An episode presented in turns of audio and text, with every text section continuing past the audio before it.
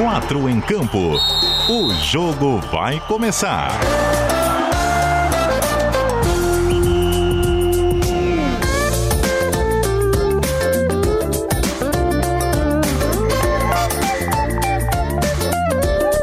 Cadu Reis. Cheguei, raça! Boa noite para você ligado no som da CBN Diário nesta terça-feira, dia 4 de maio de 2021. Estamos chegando com o nosso 4 em campo em versão plantão noticioso, de olho em tudo que vai acontecer na noite de hoje no Tribunal de Justiça Desportiva do Estado de Santa Catarina, que realiza o julgamento que centraliza a pauta do nosso noticiário desde a última quinta-feira. O caso Ercílio Luz, em que o clube do sul do estado precisa se defender de uma denúncia de escalação de jogador irregular, corre o risco da perda de três pontos e uma multa que varia do valor de cem reais até cem mil reais.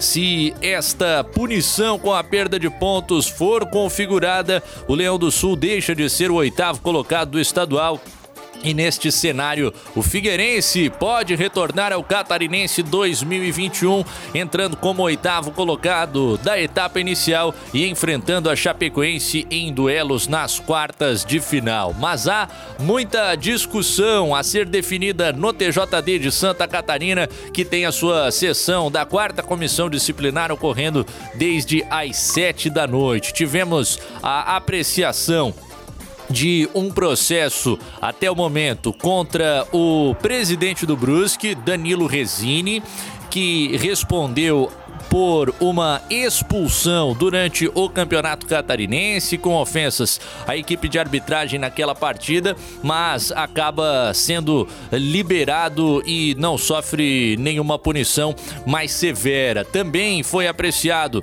um caso do técnico Gerson Testoni da equipe do Brusque. Esta pauta foi suspensa por uma dificuldade técnica do Tribunal de Justiça Desportiva que realiza o julgamento à distância e aí não conseguiu colocar algumas provas à disposição dos participantes da sessão na imagem e por essa dificuldade técnica, esta parte da pauta foi cancelada. Já nesse momento, o tribunal mergulha nos casos das expulsões naquele jogo entre Próspera e Havaí no estádio Heriberto Wilson, a partida de ida das quartas de final do Campeonato Catarinense. Dois atletas havaianos estão entre os denunciados, o atacante Getúlio e também o volante Wesley. Seguimos na expectativa para logo logo mais, aí sim, o início da avaliação do caso Ercílio Luz e os destinos do futebol de Santa Catarina que vamos acompanhar na noite desta terça-feira. Se pode haver algum tipo de decisão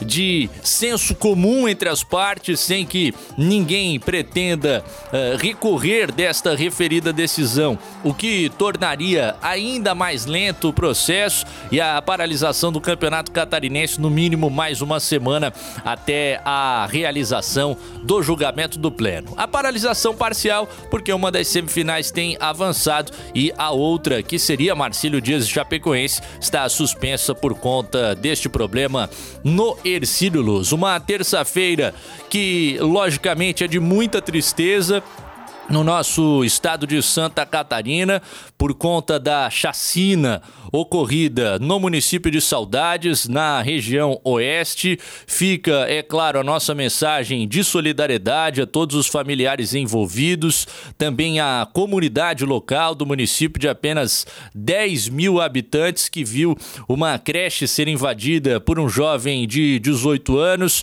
na posse de uma arma branca, uma espécie de adaga uma faca, uma espada, algo nesse sentido, e o cidadão acabou gerando cinco mortes, esfaqueando uma professora outra colaboradora do local e ainda três bebês menores de dois anos de idade. O estado de Santa Catarina está absolutamente chocado, em luto de maneira oficial e a gente lamenta profundamente de todas as formas este ocorrido. Vamos em frente com os nossos assuntos do futebol. DJ Marcelo Júnior no comando das picapes e girando a vinhetinha para finalmente apresentarmos o quarteto dessa noite.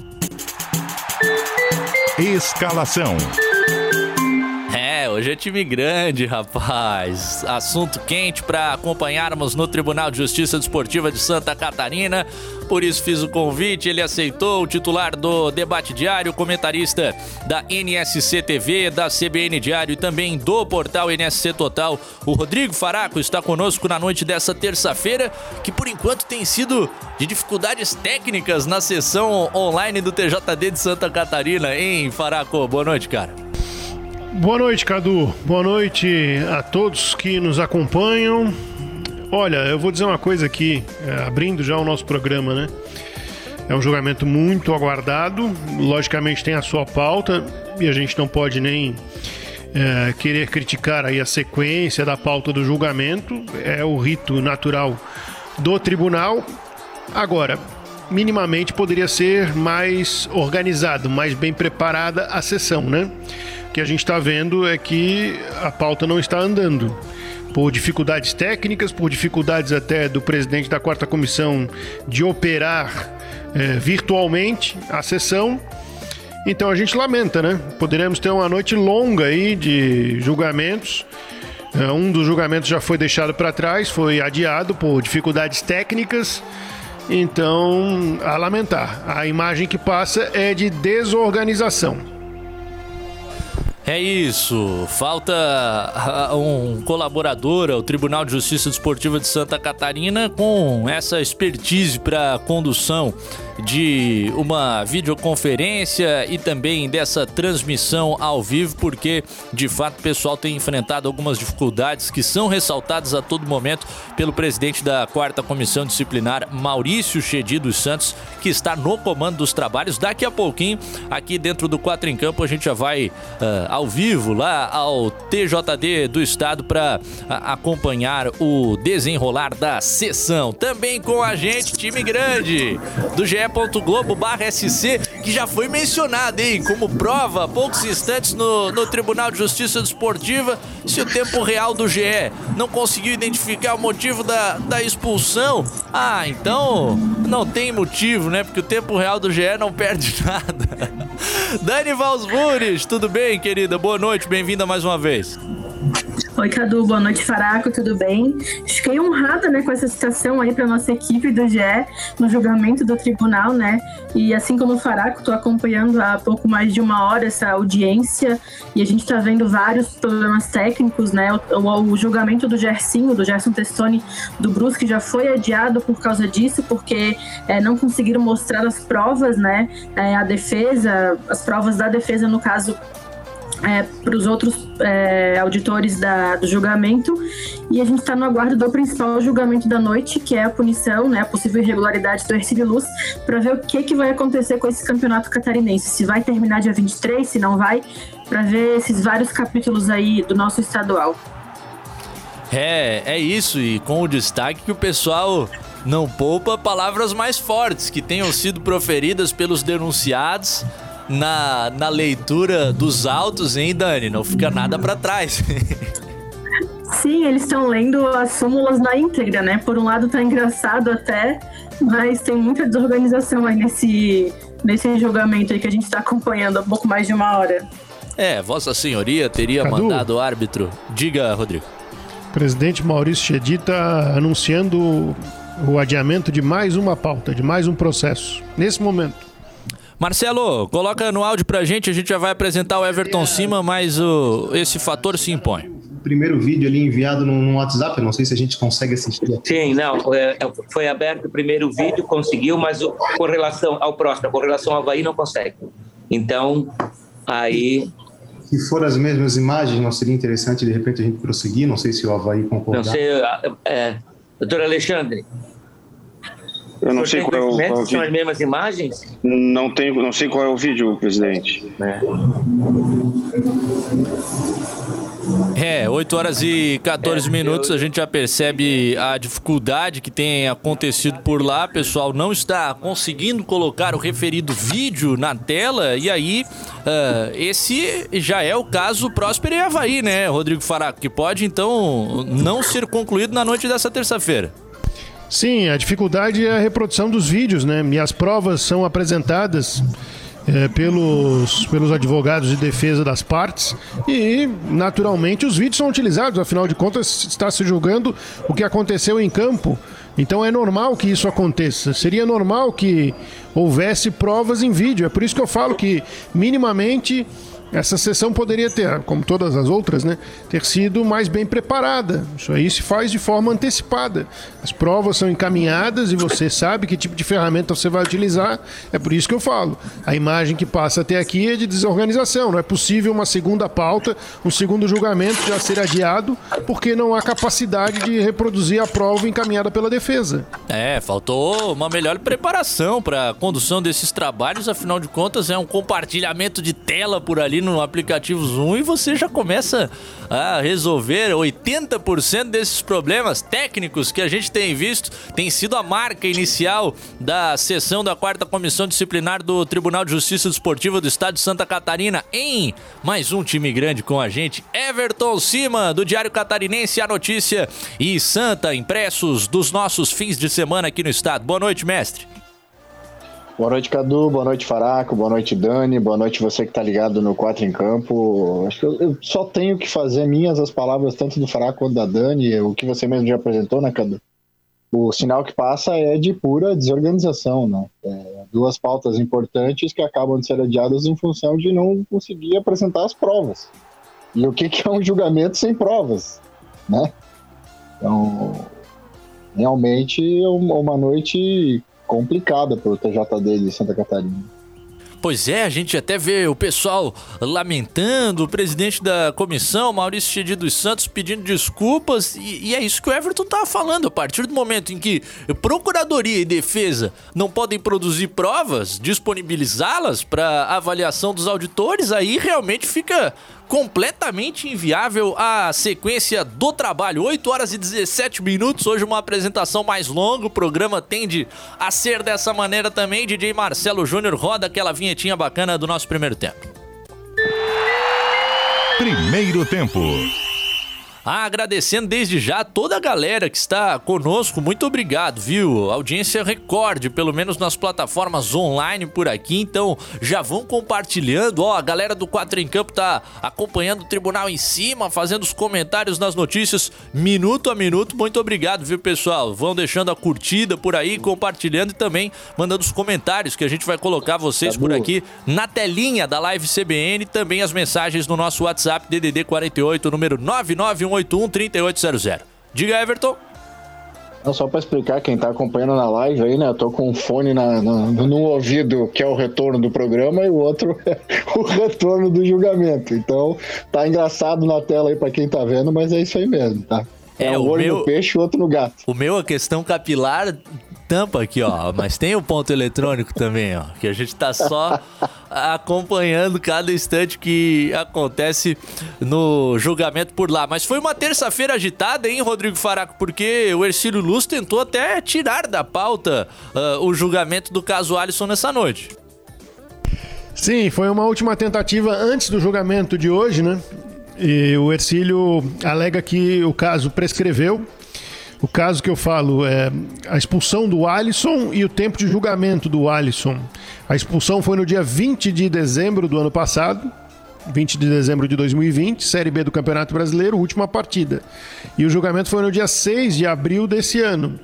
Então, com todo o processual, é, a alegação do Ercílio Luz, e eu conversei com o um advogado que fez a representação, que fez os pedidos para o TJD de Santa Catarina, é de que o prazo de 30 dias não foi cumprido. E aí uh, o julgamento seria uh, um equívoco a partir do momento que prescreveu a, a, a, o prazo de 30 dias para punição, vamos dizer assim, né, do, do jogador. Ele não tinha mais essa. não estava mais exposto a essa punição do TJD.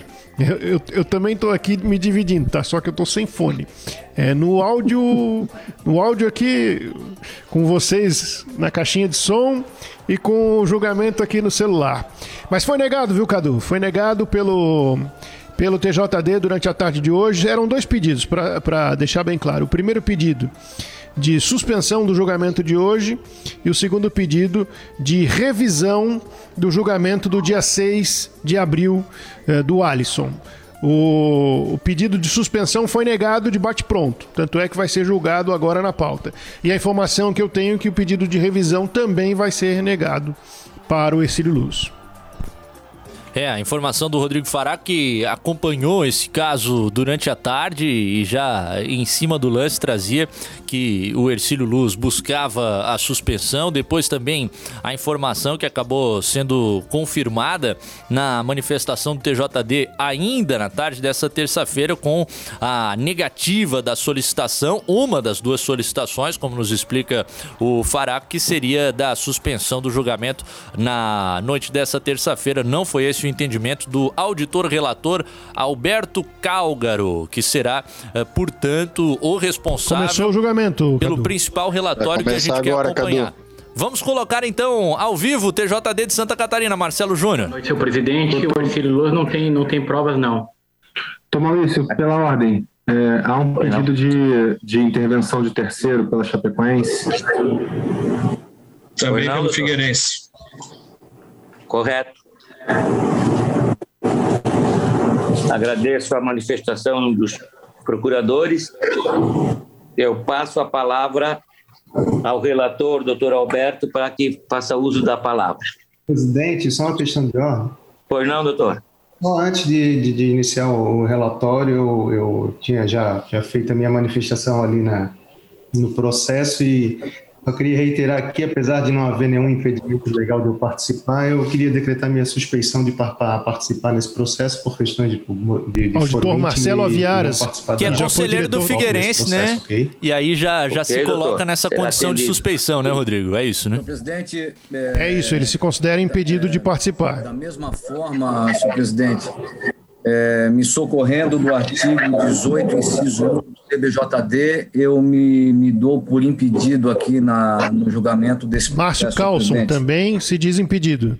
Correto, doutor. Agradeço. a Outro auditor, Márcio Carlson, também eh, deixa a votação dessa noite. Portanto, nós temos Alberto Cálgaro como auditor relator, ainda João Francisco e o próprio presidente da quarta comissão disciplinar, Maurício Chedi, que fala nesse momento. 42 é o doutor Alberto, o doutor João e eu.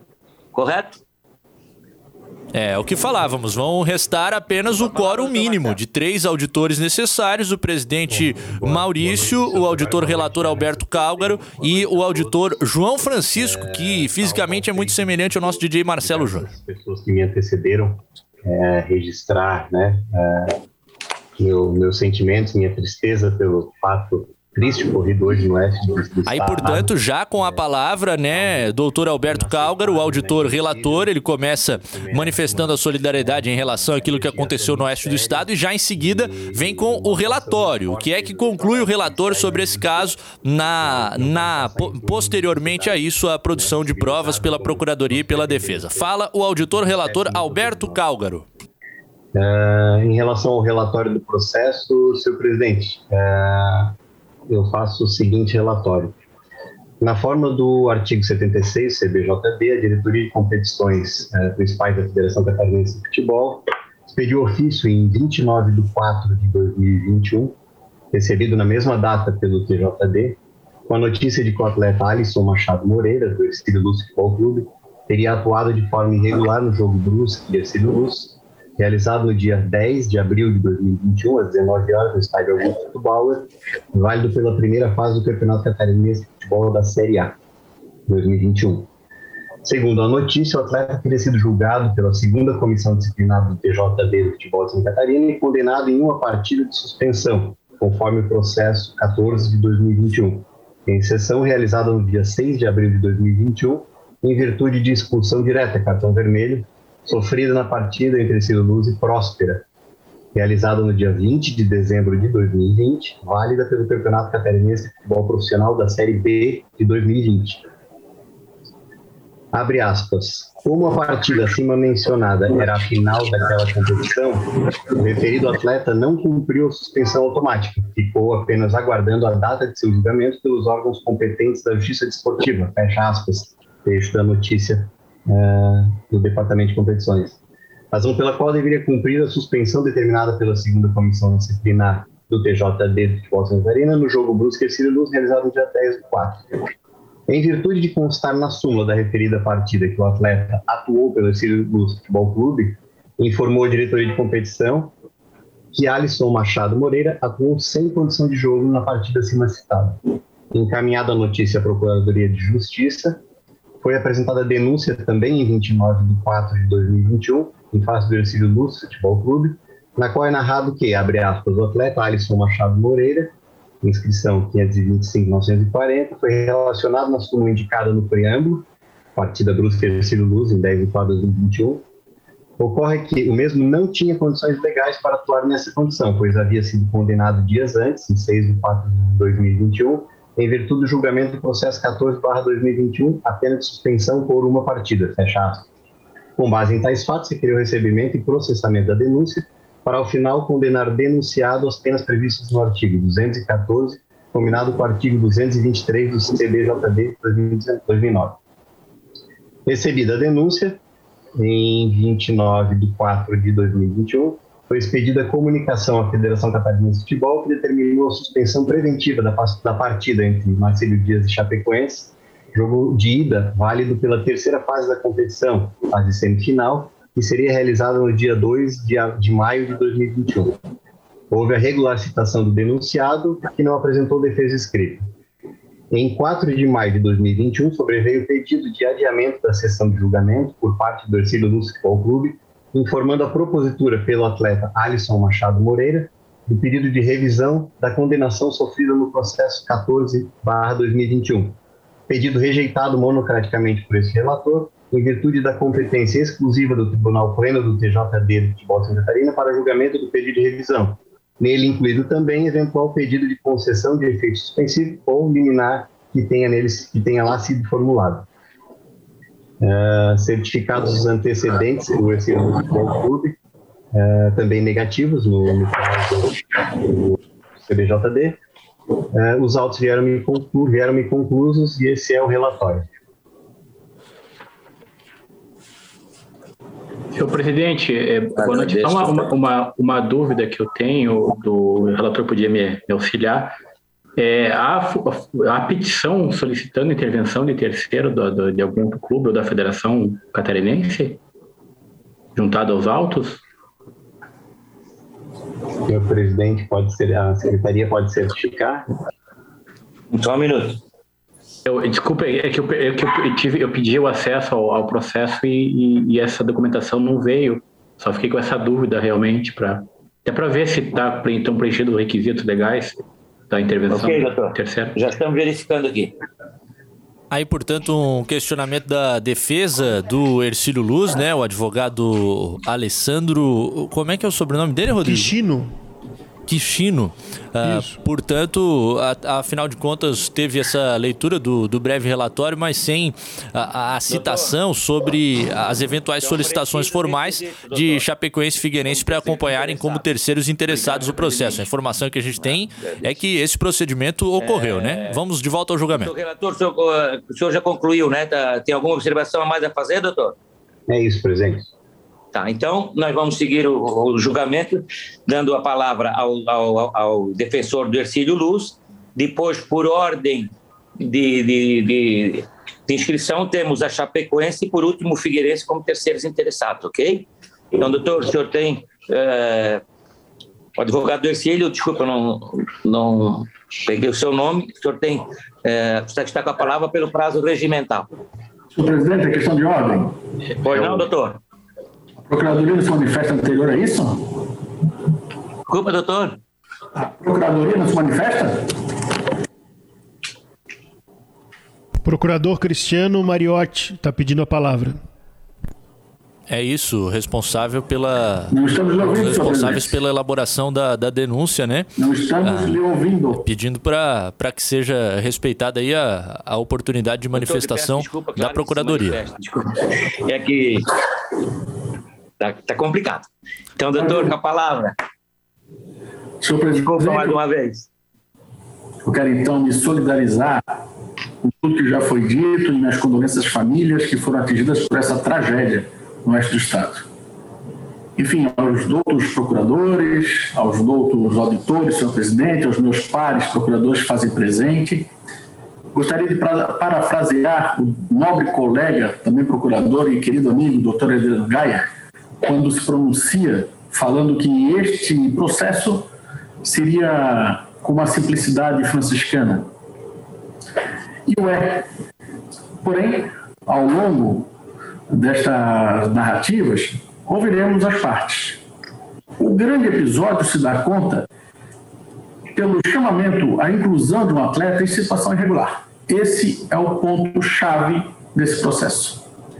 Em algum momento, depois do julgamento, tendo ou não ciência da publicidade do fato, porém presente ao julgamento que originou essa confusão, equivocadamente ao ver na Procuradoria, o atleta foi incluído na relação porque supostamente imaginaram que haveria sido cumprido uma suspensão por episódio do cartão vermelho. O que não é a verdade dos fatos, haja vista que a competição, que em tese tenha suscitado essa suposto, esse suposto equívoco, é de outra natureza. Vale considerar, então, que o Ercílio Luz foi corretamente citado para a audiência que houve e que acabou por condenar o atleta senhor Alisson Machado Moreira. Ainda assim, no dia 10, é, anterior ao jogo, inclusive, foi proclamado o resultado desse julgamento que o impediria de forma legal a participar de outra atividade relacionada ao mesmo campeonato. Este fato, então, detonou a denúncia com base no 214 do CBJD que diz incluir atleta na equipe em situação irregular, porque ele estaria condenado a cumprir uma partida. Por conta dessa não obediência à decisão da Justiça Desportiva, incide também na hipótese tipificada no 223, que é deixar de cumprir a decisão da Justiça Desportiva.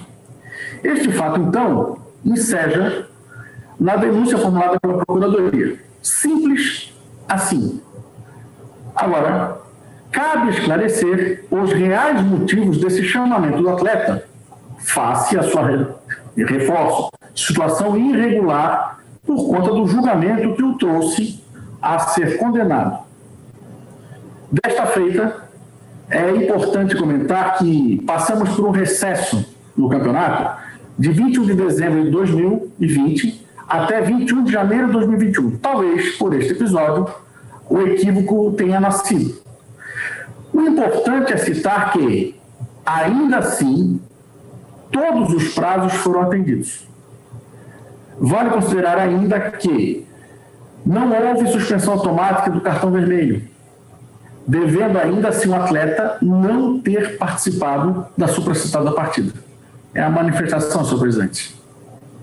Aí, portanto, a manifestação do procurador Cristiano Mariotti. E, corrigindo, estava citando uma pronúncia incorreta do, do sobrenome do auditor relator, que na verdade é Alberto Calgaro. E agora voltamos à palavra com o presidente da quarta comissão, Maurício Chedi dos Santos, que passa para a defesa do Ercílio Luz com o doutor Alessandro Quixino. Colegas advogados, doutor Marcelo, amigo nosso já de bastante tempo de, das lides do SJD do futebol, Dr. Nicolas também, a Saudação Revelo, demais presentes, as pessoas que nos assistem com ansiedade, seja torcendo por Cílio, seja torcendo para Chape, seja torcedor do Figueirense, uma saudação a todos. Inicialmente queria registrar minha, minha satisfação e minha alegria em, em poder estar debutando na, nas cortes desportivas de Santa Catarina. Eu sou do Paraná, sou de Curitiba, já milito na área há praticamente 20 anos, já fui procurador do SJD, e, e eu sempre tive a, a, a curiosidade e de, de poder participar de um julgamento perante as terras catarinenses. Então é uma alegria estar debutando, é um caso um pouco complexo, é um caso que ultrapassou as fronteiras né, do, do Estado. Então, queria registrar esse, essa satisfação enorme de estar aqui. Santa Catarina, terra da minha mãe, apesar de ter sobrenome japonês, minha mãe é de Jaraguá do Sul, minha família é de Jaraguá do Sul, então eu passei a infância lá e, e é uma satisfação muito grande, uma alegria muito grande estar aqui com vocês. Senhores, eu vou, é, é, apesar da Procuradoria entender que o caso é relativamente simples, porque a questão 214, a princípio, é bem objetiva, eu tenho quatro situações, quatro argumentos jurídicos que, pode, que podem levar os senhores a pensar de uma forma diferente. Inicialmente, eu queria destacar que, que pedimos e pleiteamos, em nome do clube, a suspensão desse processo em razão de hoje pela manhã a gente, representando o atleta Alisson, ter protocolado junto ao pleno do TJD um pedido de revisão, onde a gente está é, é, recordando alguns fatos ocorridos no processo 14, onde ele foi condenado a uma partida de suspensão pela segunda comissão disciplinar, e principalmente onde destacamos que naquela sessão de julgamento, realizada no dia 6 de abril, ele jamais poderia ter sido penalizado, uma vez que a, a punibilidade daquela infração supostamente praticada no final de dezembro estava extinta, extinta em razão da prescrição. Então, o primeiro ponto que a gente destaca nesse momento para os senhores é que a infração a que o atleta foi condenado, ela estava com a sua punibilidade extinta. Então, é o primeiro destaque que a gente faz. Não sei se é o momento adequado, porque essa, essa discussão está em, em sede de análise do pleno, através do pedido de revisão, mas eu já faço esse destaque para os senhores se contextualizarem e saberem que o caso não é tão simples assim. Porque se essa prescrição que poderia inclusive ter sido arguida de ofício, tivesse sido reconhecida em 6 de abril de 2021, não estaríamos aqui, todas as torcidas envolvidas na competição não estariam aflitas e agoniadas em saber o que, que vai acontecer. Então eu faço esse destaque porque caso os senhores realmente reconheçam que não há que se falar em condenação em razão dessa extinção da punibilidade, que absolvam o clube tanto do artigo 214 quanto do artigo 223 de maneira transversa. A, advogado relação... do Ercílio Luz, Alessandro Quixino, portanto, parte de um primeiro argumento do clube uh, citando uma possível prescrição desta punição para se defender. Ele continua a sua manifestação. É, ao contrário do que sustenta o doutor Cristiano, o clube entende que, que mesmo sendo uma suspensão automática, ela poderia ser cumprida na competição subsequente. E o clube interpreta, e faz, desculpa, o clube faz essa interpretação em razão do artigo 78, parágrafo 1 do Regulamento Geral das Competições, tanto de 2020, que foi é, a partida em tela, quanto de 2021.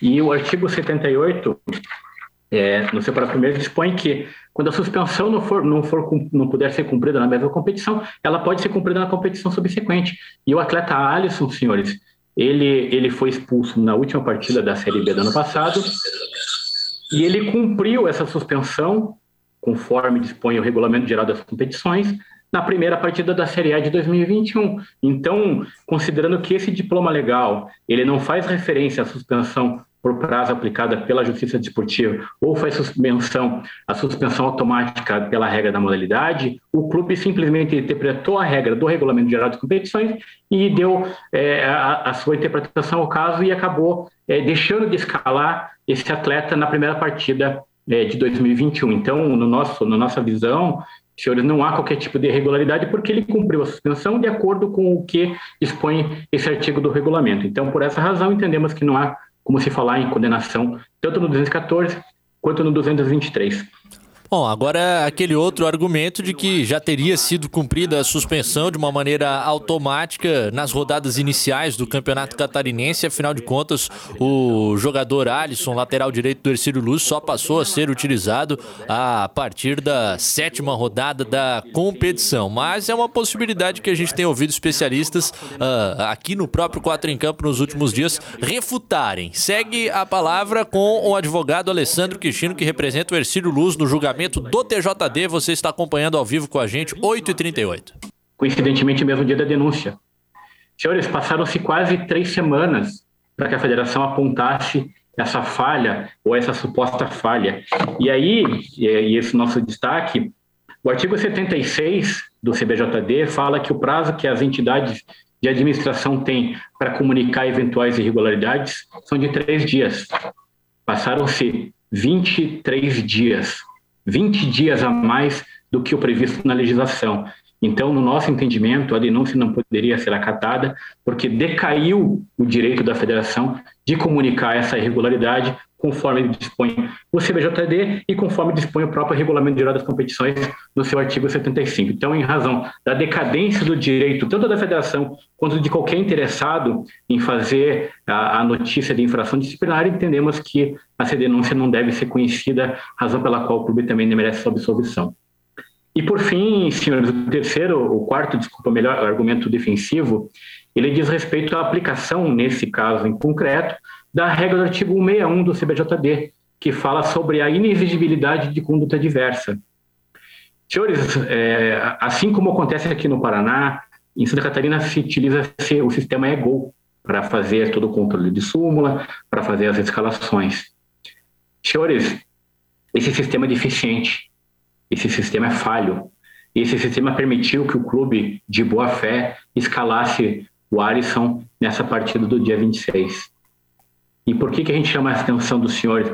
Porque, em razão do, da, da, da, do sistema EGO não travar, não, não emitir um alerta, não emitir nenhum, nenhum sinal que esse poderia estar irregular, irregularidade essa que só foi apontada 23 dias depois pela própria federação, entendemos que o clube não tinha como agir de maneira diferente. E aí, em razão dessa situação é, de precariedade do sistema, que é de uso obrigatório, incide sim a regra do artigo 61, que fala o seguinte, senhores, que não há infração quando as circunstâncias que incidem sobre o fato são de tal ordem que impeça que do agente se possa exigir, exigir conduta diversa.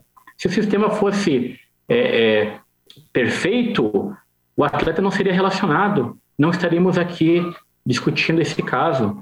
Então, em razão de entender que o sistema utilizado de uso obrigatório é falho, é deficiente e que o clube foi induzido a erro, entendemos que há sim condições de falar em aplicabilidade do artigo 61, razão pela qual o clube também não tem como sofrer qualquer tipo de sanção perante esse tribunal. Já finalizando, é, agora o defensor do Ercílio Luz já flerta com admitir que o clube é, escalou o jogador irregular, pois passa a apontar que o sistema permitiu ou induziu o clube ao erro. Vamos acompanhar o final da fala dele. 14, né, com a perda de três pontos, uma vez que nessa partida disputado, o clube não teve êxito nenhum, ele perdeu o jogo por, né, pelo, pela equipe do Brusque, então ele não pontuou, é, que condene o, o clube a perda de três pontos e com a aplicação de uma sanção pecuniária em termos mínimos, porque como foi bem exposto aqui pelos senhores, não houve dolo, não houve má fé e o clube foi induzido a erro.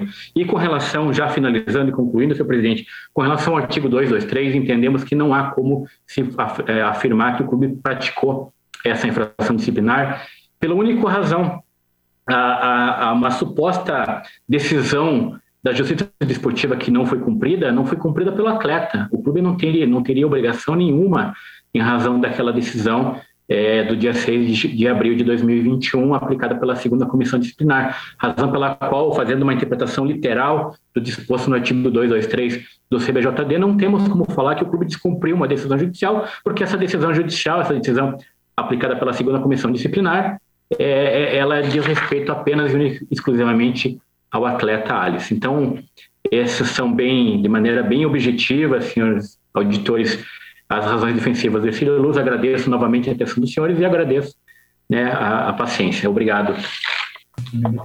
Os doutores estão me ouvindo?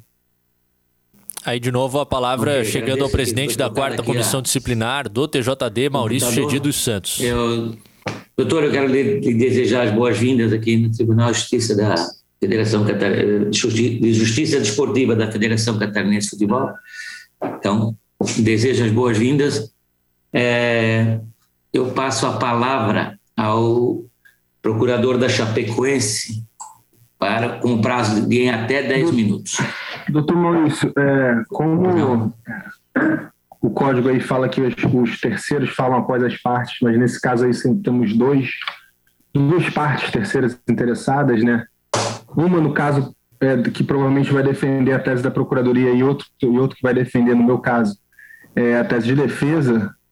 Eu entendo até que quem vai defender a tese da Procuradoria que está acusando deva falar primeiro. Esse é o advogado Marcelo Mendes, que representa a Chapecoense, uma das terceiras interessadas no julgamento, além do Figueirense. Porque eu, não, eu, eu não, eu não, eu não tenho outro subsídio legal, outro, outro argumento legal para inverter essa ordem. Não, um argumento legal seria justamente porque a Procuradoria sempre fala antes da defesa, sempre fala antes do, do, do da parte, mas se, se for mantida essa ordem, não, não vejo prejuízo. Presidente, até, é, eu vou falar pelo Figueirense até por uma questão de ordem, né, que o, o, terceiro interventor ele não vai fazer defesa nem acusação, ele vai defender seus próprios interesses, né, inclusive relembrar o colega que ele não pode defender o Ercílio Luz, que já tem advogado constituído nos autos. Então, não faz o menor sentido esse, essa questão de ordem. Né, o Figueirense pugna pela manutenção da ordem dita pelo presidente. Uma primeira participação bastante intensa do advogado Nicolas Botós, conselheiro do Figueirense que representa o Alvinegro. Vai seguir o trabalho da quarta comissão disciplinar, portanto, presidente Maurício Chedi falando. O regulamento. Ok, doutor? Com a palavra o senhor pelo prazo de 10 minutos. Ok, doutor, Portanto, vez da Chapecoense se manifestar, vamos acompanhar direto do TJD, advogado Marcelo Mendes. A figura do, do, do presidente, e ah, para esclarecer até o, o apontamento do, do, meu colega doutor Nicolas, é, ele está coberto de razão, gente, nós somos aqui terceiros interessados, estamos defendendo os nossos próprios interesses, mas nem a Chapecoense nem a do Figueirense estão em julgamento. Então, o apontamento foi só nesse sentido, acho que não tem qualquer tipo de polêmica com relação a isso. É, como muito bem apontado aí os, os pilares da defesa do, do, do doutor Alessandro Cristino, muito bem fundamentado por ele, é, a equipe da Chapecoense entende também que esse caso, na verdade, ele não poderia nem tá, estar vindo a julgamento aqui pelo 214, entendendo que é, é inevitável se falar do processo 14 de 2021, que é, original, originou né, a punição ao atleta, que supostamente foi descumprida. E nesses autos, eu vou trazer algumas datas que eu acho que é importante vocês terem em mente. Então, é, a alegação de prescrição, realmente, no meu ver, ela não, pode, não tem como ser ultrapassada. A uma porque ficou, ficou bem claro que o jogo foi realizado em dezembro ainda de 2020, dia 20 de dezembro, e o recebimento da, de, da, da, denúncia pelo presidente do tribunal só foi realizado no dia 29 de janeiro. E o código ele determina de forma bem clara que a única coisa que interrompe a prescrição é exatamente é, o recebimento da denúncia e não a apresentação da denúncia em si. É, e ficou bem claro que realmente esse prazo de 30 dias, estamos falando então do artigo 258, não é para se confundir com a prescrição de 60 dias, que seria até no caso aqui aplicável ao 214, mas aqui estamos falando de 30 dias de prescrição do artigo 258, que foi imputado ao atleta, e que esses, esses 30 dias se esgotaram exatamente no, no, no 21 dia de janeiro, 31 dia após o, o, a realização da partida. E tanto é verdade isso, excelência, que é, e não é uma coincidência isso, que a própria denúncia da Procuradoria ela veio no dia 20 de janeiro, exatamente no que seria o último dia do prazo de prescrição para o recebimento da denúncia. Então fica claro que realmente, ultrapassado esse prazo, é, é, a denúncia tendo, tendo, sido recebida somente no dia 29 de janeiro, é, ficou é, inapelavelmente fica caracterizado o, a prescrição é, é, da denúncia. No ao se falar em qualquer, como foi até é, é, é, suscitado pelo, pelo doutor procurador aqui presente, no ao se falar em suspensão, a suspensão, inclusive, salvo engano, não foi até o dia 20, doutor Cristiano, se não me engano, foi do dia 22 até o dia 10 de janeiro. É, mas ali mesmo, no despacho de suspensão, isso é muito importante também, ali mesmo no despacho de suspensão do Rodrigo Titerix, é um documento público notório, é, é, encontra-se os dizeres que ficariam suspensos os prazos processuais. Absolutamente expresso ali que ficavam, ficariam suspensos entre os dias 22 de dezembro e dia 10 de janeiro os prazos processuais. E no caso aqui a gente está falando do Instituto de Direito Material, que é a prescrição, que fulmina, que é a prescrição total, que fulmina a pretensão da Procuradoria é, em buscar a condenação do atleta naquele artigo 258. Então, não há que falar, inclusive, em suspensão dos prazos é, é, é, é, desse caso específico da prescrição total dos 30 dias é, pela suspensão do, dos prazos processuais pelo, pelo presidente desse tribunal. Então, realmente, na minha visão, é inafastável essa, essa preliminar aí de, de, de, de prescrição, de prejudicial, na verdade, da análise desse processo, em razão da prescrição é, é, é, ocorrida no processo do 14 de 2021, então não haveria como é, o processo ir adiante e, inevitavelmente, seria iria militar em prol da absolvição do Ercílio Luz. É, e mais, excelência, eu acho que a gente pode também, é, eu acho que o, o doutor Cristino ele foi perfeito e cirúrgico com relação é, à decadência, porque realmente o código também, mais uma vez, é expresso em determinar um prazo é, é, de três dias para que a federação se manifeste com relação a essas irregularidades. Esse é um prazo decadencial que, é, que traz segurança jurídica para o campeonato.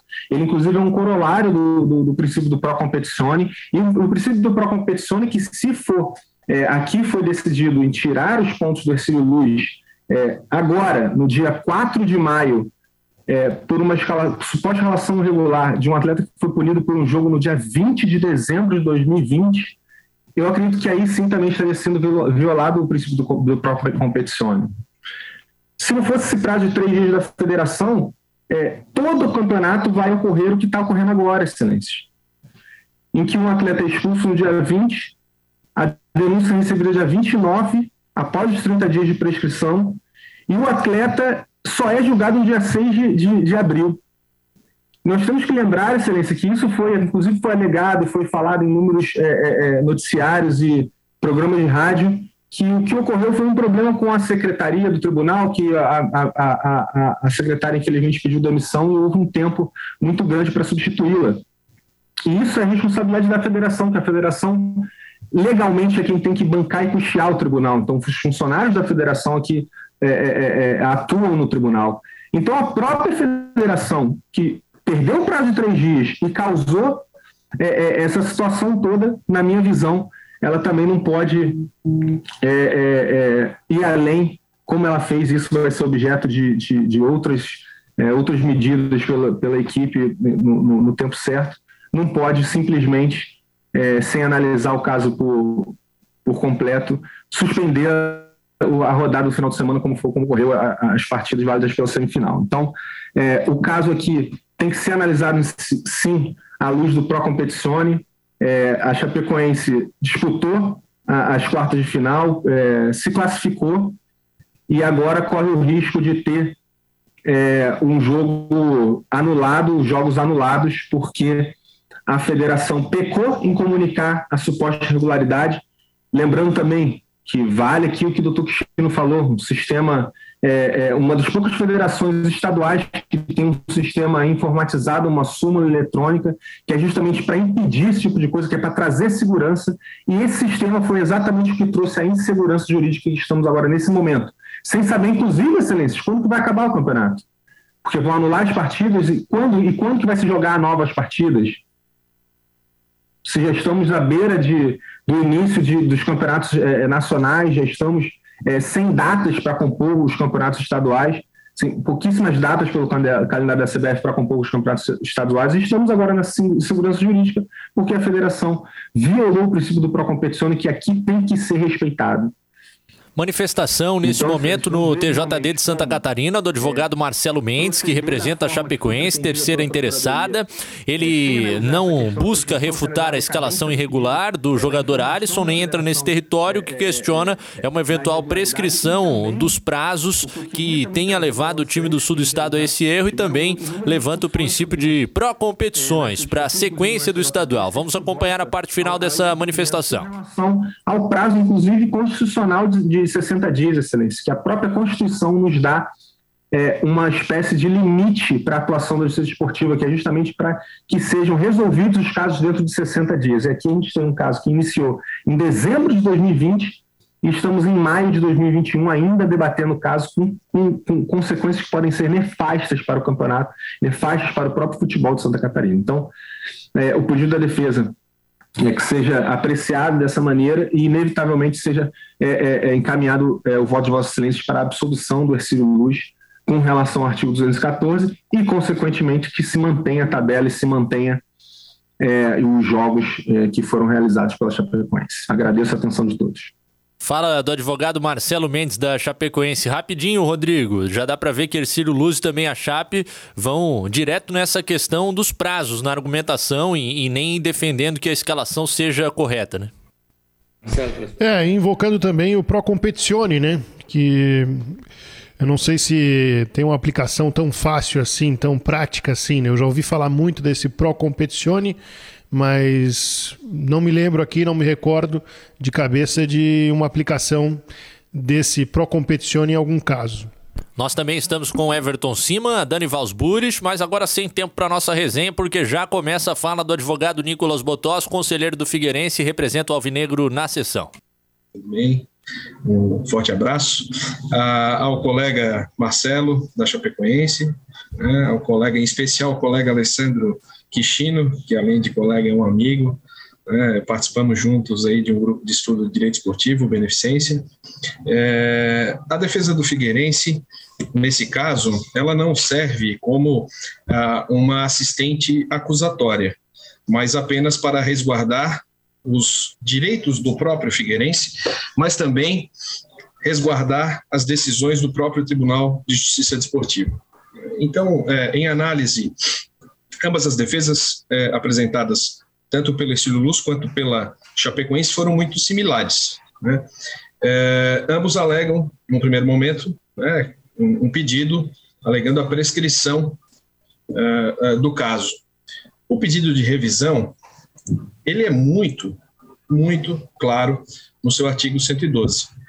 A revisão dos processos findos será admitida quando houver decisão, quando a decisão houver resultado de manifesto erro de fato ou de falsa prova, o que não é o caso. Quando a decisão tiver sido proferida contra literal disposição de lei ou contra evidência de prova, o que também não é o fato. Quando após a decisão se descobrirem provas da inocência do, do, do punido ou de atenuantes relevantes, o que também não é o caso. Então, é, com absoluto respeito aos pares, a, esse pedido de revisão não pode, inclusive, ser aceito pelo Tribunal de Justiça Desportiva, porque ele carece da, do seu cabimento básico e muito menos ser trazido é, como argumento no julgamento aqui é, da quarta CD, porque hoje a decisão da segunda CD está com seus é, plenos efeitos e, e, não pode um pedido sem análise servir como alguma forma de absolvição hoje do Ercílio Luz. Uh, mesmo né, que pudesse ser considerada essa situação, também me filio ao CBJD, quando ele traz, no seu artigo 53, que a nulidade dos atos ela deve ser alegada na primeira oportunidade em que couber a parte manifestar-se nos autos. E o atleta foi julgado na segunda CD com o seu advogado ao lado a nulidade ali no julgamento da segunda CD, se houvesse, o que eu não concordo, mas se houvesse, ela ali deveria ter sido julgada, deveria ter sido arguida e não em processo de revisão, o que, como já visto, não é, é, não encontra cabimento, não encontra guarida no CBJD. Na sequência, a alegação com relação à interpretação da suspensão automática pelo clube, o que acredito que todos nós já ouvimos aqui, que né, a, a Rádio Corredor do Futebol Catarinense já atuou, é, e, e, esse teria sido a, origem, né, essa teria sido a origem do problema do Exílio Luz.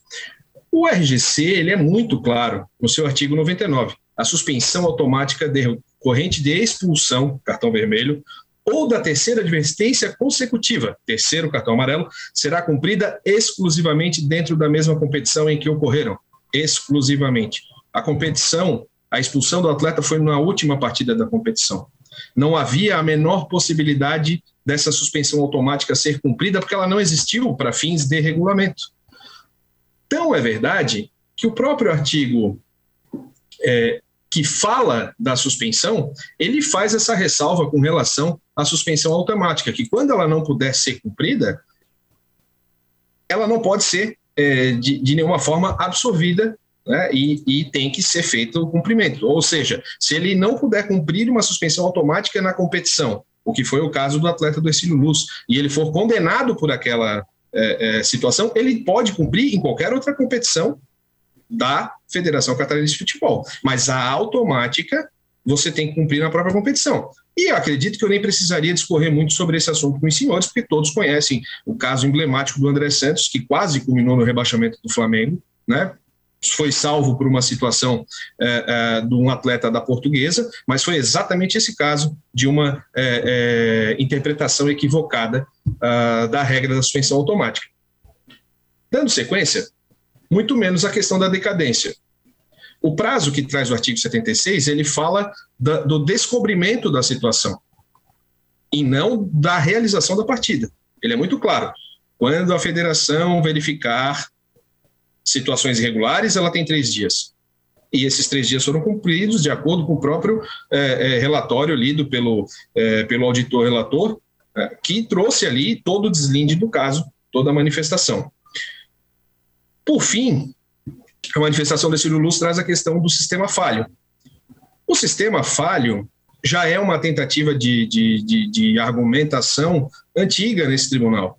Nós já tivemos outros casos, casos inclusive não só desse tribunal, mas também na própria Libertadores, que culminou com a própria Chapecoense sendo punida por conta de uma escalação irregular de um, de um zagueiro. Uh, aqui em Santa Catarina nós tivemos alguns casos, com o Havaí, com o Joinville. O sistema ele não pode impedir a participação de um atleta, ele não pode impedir a, a inserção desse atleta. E aqui eu vou fazer uma defesa no sistema. Porque o sistema, é, ele depende não só das questões regulares de jogo, mas e se esse atleta recebesse um mandado de garantia emitido pelo tribunal nas vésperas do jogo, ele não poderia entrar porque ele está suspenso? Porque ele não está no sistema? A responsabilidade de inserir esses atletas não é da Federação Catarinense de Futebol, a responsabilidade é única e exclusiva das entidades de prática desportiva. E nesse ponto, infelizmente, digo, é, porque obviamente nós não gostaríamos de, de, estar aqui decidindo uma situação tão é, é, grave como essa, é, mas infelizmente o Exílio Luz cometeu o erro e agora merece ser punido. Também não podemos considerar, da fala do, do procurador da Chapecoense, o princípio pro competitione, não da forma como ele trouxe.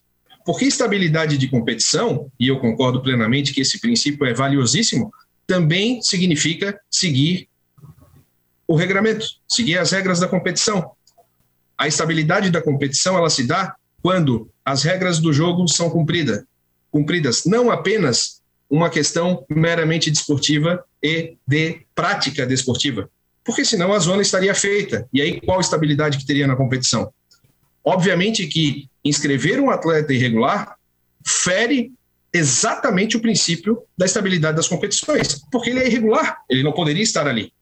E a competição foi sim ferida de morte na sua estabilidade, na sua estabilidade por conta daquela partida. E é por isso que o código prevê uma punição tão dura, mesmo que o atleta não atue que não foi argumento de nenhuma das partes aqui, e, e, e aí até faço é, um agradecimento, porque já também é um argumento deveras batido que não faz o menor sentido, porque o tipo é claro dentro do CBJD. Da mesma forma, e para finalizar a questão da defesa da Chapecoense, o prazo constitucional de 60 dias, ele se dá não de quando aconteceu o fato até o seu final, mas sim do curso do processo. E esse curso de 60 dias foi regularmente cumprido, ou seja, não tem a possibilidade de aplicação desse artigo, porque não podemos considerar a data do jogo com a data do julgamento. E esse julgamento aqui ele está ocorrendo por uma situação que ocorreu nesse mês. Nós estamos ainda dentro do prazo de 30 dias. Nem, nem de 60 ainda, de 30 dias. Ou seja, não há como trazer uma situação de um processo que já foi julgado, transitado em julgado, sem recurso do, pelo Ercílio Luz, que estava com seu advogado presente, que podia ter feito a, a arguição de alguma possível prescrição, que de fato acredito que não houve, por isso que não foi feita, mas que poderia ter sido feita. Tá? E agora nós tentarmos alterar o resultado de um trânsito em julgado com uma ação que não, não encontra seu cabimento no CBJD, para apenas manter um resultado que dá interesse para uma das partes, que nem é o, o, o, o, julgado na data de hoje. É claro que para o Figueirense, nós estamos aqui defendendo a manutenção dos atos processuais do, julga, do, do julgamento anterior, porque acreditamos fielmente que o Exílio Luz invariavelmente vai ser punido com a perda de três pontos. E não restará nenhuma medida para a federação, a não ser considerar o Figueirense o detentor da vaga às quartas de final, como oitavo colocado, de fato e de direito, e realizar a partida entre Figueirense e Chapecoense. Tanto é que, já de ofício, suspendeu a realização de qualquer outra partida da Chapecoense, enquanto esse caso não fosse resolvido, motivo pelo qual é o pedido hoje do Figueirense. É, senhor presidente, obrigado pela atenção de todos. Advogado do Figueirense, Nicolas Botós, que é conselheiro do clube, fazendo a manifestação alvinegra como terceiro interessado nesse processo do caso Ercílio Luz e defendendo que, na verdade, os prazos teriam sido cumpridos, que esta uh, alegação de prescrição ou de nulidade teria de ser feita lá no dia 6 de abril, quando do julgamento do atleta pela expulsão no mês de dezembro, não foi feito, o julgamento se desenrolou, a decisão publicada, punição de uma partida que acabou por não ser cumprida no dia 10. Auditor relator Alberto Calgaro tem a palavra novamente. Feito de que a já foi tratada aqui por todas as pessoas que a partida na qual o Alisson Machado Moreira teria atuado sem, sem condições, ela foi dia 10 de abril e ela era válida pela rodada número 9, um total de 11 da primeira fase, a fase inicial do campeonato, né, na qual os 12 clubes jogam todos entre si, em sistema de turno único, jogos somente de ida, uh, com contagem corrida de pontos ganhos, classificando para quartas, quartas de final da segunda fase as os oito primeiros colocados, conforme o artigo 6 do regulamento específico do Campeonato Catarinense de Futebol Profissional da Série A 2021. Essa primeira fase ela se encerrou no dia 21 de abril de 2021, ocasião em que o Ercílio Luz se classificou para a segunda fase as quartas de finais, justamente na oitava colocação. No dia 25 de 4 de 2021 foi realizado o jogo de ida da segunda fase, as quartas de final, sistema de mata-mata, entre Cirlus e Chapecoense, resultado 0 a 0 E no dia 28 de abril de 2021 foi realizado o jogo de volta, Chapecoense e Cirlus, resultado 1 a 0 para Chapecoense, tendo a equipe da Chapecoense se classificado para a terceira fase da competição, as semifinais, enquanto a equipe do Ercílio Luz foi eliminada dentro de campo. A notícia por parte da diretoria de competições, é, como mencionado anteriormente, ela aportou no TJD e foi conhecida pela Procuradoria de Justiça Desportiva somente no dia 29 de abril de 2021, passados 19 dias da realização da partida e quando o campeonato se encontrava na sua terceira fase, semifinal, já sem a participação do Ercílio Luz no campeonato. Uh, de se destacar, no entanto, que o edital número 40 de 2021 é, dando publicidade ao, resultados, ao resultado das decisões tomadas pela segunda comissão disciplinar do TJD de futebol, na sessão do dia 6 do 4, em que pese ele não possa, ele possa não ter sido encaminhado internamente via ofício à FCF, né, a Federação de Futebol, estava devidamente publicado no site da federação no dia 8 de abril de 2021, conforme link é, no TJD, decisões das comissões disciplinares. Portanto, de conhecimento do público geral, não só uh, da federação, como também das equipes interessadas. Uh, apesar desta demora, né, que, que é o que torna esse processo, que teoricamente poderia ser simples, mas ele se torna complexo e diferente em razão dessa demora, vale destacar né, que o, esse prazo do artigo 76 do CBJD de três dias ele não é um prazo peremptório, não há nenhuma combinação de prescrição ou decadência pela não uh, utilização, pelo não cumprimento dele não se revelando ele causa de pronunciamento de prescrição ou decadência, porque a denúncia de iniciativa da Procuradoria ela foi feita dentro do prazo que compete a esse órgão acusador. Então, tendo sido feita a denúncia pela Procuradoria, que é a titular da denúncia, uh, não há que se falar em prazo prescricional ou decadencial, apesar da notícia ter chegado, uh, de fato, com um relevante atraso. Tá? Da mesma forma, é, conforme foi suscitado aqui em algumas manifestações, o prazo constitucional de 60 dias, mencionado no artigo 217, é, ele também não se trata de um prazo prescricional ou decadencial é, da justiça desportiva. Ele é tão somente um prazo durante o qual o Poder Judiciário não admitirá né, a propostura de ações em relação a processos de competência da justiça desportiva. Então, superado esse prazo, 60 dias, sim, é permitido constitucionalmente uh, que os interessados busquem o Poder Judiciário. Então, esse também não é um prazo prescricional ou decadencial, como foi sustentado aqui. Né? Uh, destaco também que essa demora no, no, envio das informações da irregularidade na súmula da partida, ela permitiu a continuidade do campeonato, em que pese não tenha sido né, 60 dias, uh, mais de 30 dias, ela, ela permitiu a continuidade do campeonato, que é um campeonato curto, é um campeonato é, com um calendário apertado, um calendário difícil é, e relevante, sem impugnação por qualquer equipe interessada. Tá? uh, tendo se encerrado a primeira fase de pontos corridos, tendo sido disputadas as duas partidas das quartas de final, a segunda fase em sistema de mata-mata, inclusive tendo sido eliminada a equipe do Ercílio Luz pela vitória da equipe chapecoense na, na segunda partida. Então, feita essa breve introdução sobre a atual situação do campeonato, né, uh, relevante para mim, ao meu entendimento, a compreensão do julgamento e do processo, eu faço análise do mérito uh, da, da, conduta uh, narrada na, na, denúncia. Então, sustenta a douta procuradoria que o atleta Alisson Machado Moreira, do Estilo Luz, teria atuado de forma irregular na partida do dia 10 de abril de 2021, pois estaria sem condições legais para atuar, uma vez que condenado no dia 6 de abril de 2021 apenas de suspensão por uma partida. Sobre a situação do atleta, Uh, eu registro que o artigo 89 do Regulamento Geral das Competições uh, da Federação Catarinense de Futebol, versão 2021, dispõe, abre aspas, que o atleta profissional ou não profissional e membro da comissão técnica, treinador, auxiliar, treinador de goleiro, preparador físico, médico massagista, que for expulso de campo ou do banco de reservas, cartão vermelho, ficará automaticamente impedido de participar da partida subsequente da mesma competição, independente do mérito da data de julgamento na Justiça Desportiva. Trata-se, obviamente, do caso que foi mencionado aqui de suspensão automática, né, que, como se vê, deve se dar na mesma competição. No caso, seria a série é, Campeonato Catarinense da Série B 2020. No entanto, o atleta Alisson Machado foi expulso na última partida desse campeonato, da Série B 2020, de modo que não haveria que se falar em cumprimento da suspensão automática naquela competição, porque ela se encerrou naquela oportunidade. Especificamente sobre esse tema, um pouco mais adiante, o artigo 95 do Regulamento Geral das Competições da Federação Catarinense de Futebol, ele dispõe claramente, abre aspas, por partida subsequente, se entende a primeira que vier a ser realizada, aquela em que se deu a expulsão ou a terceira advertência, e aí eu, eu faço o destaque, e o impedimento não se transfere para outra competição.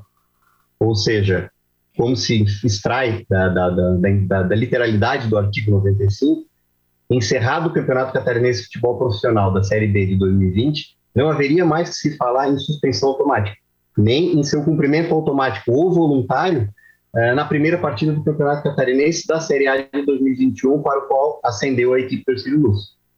Né?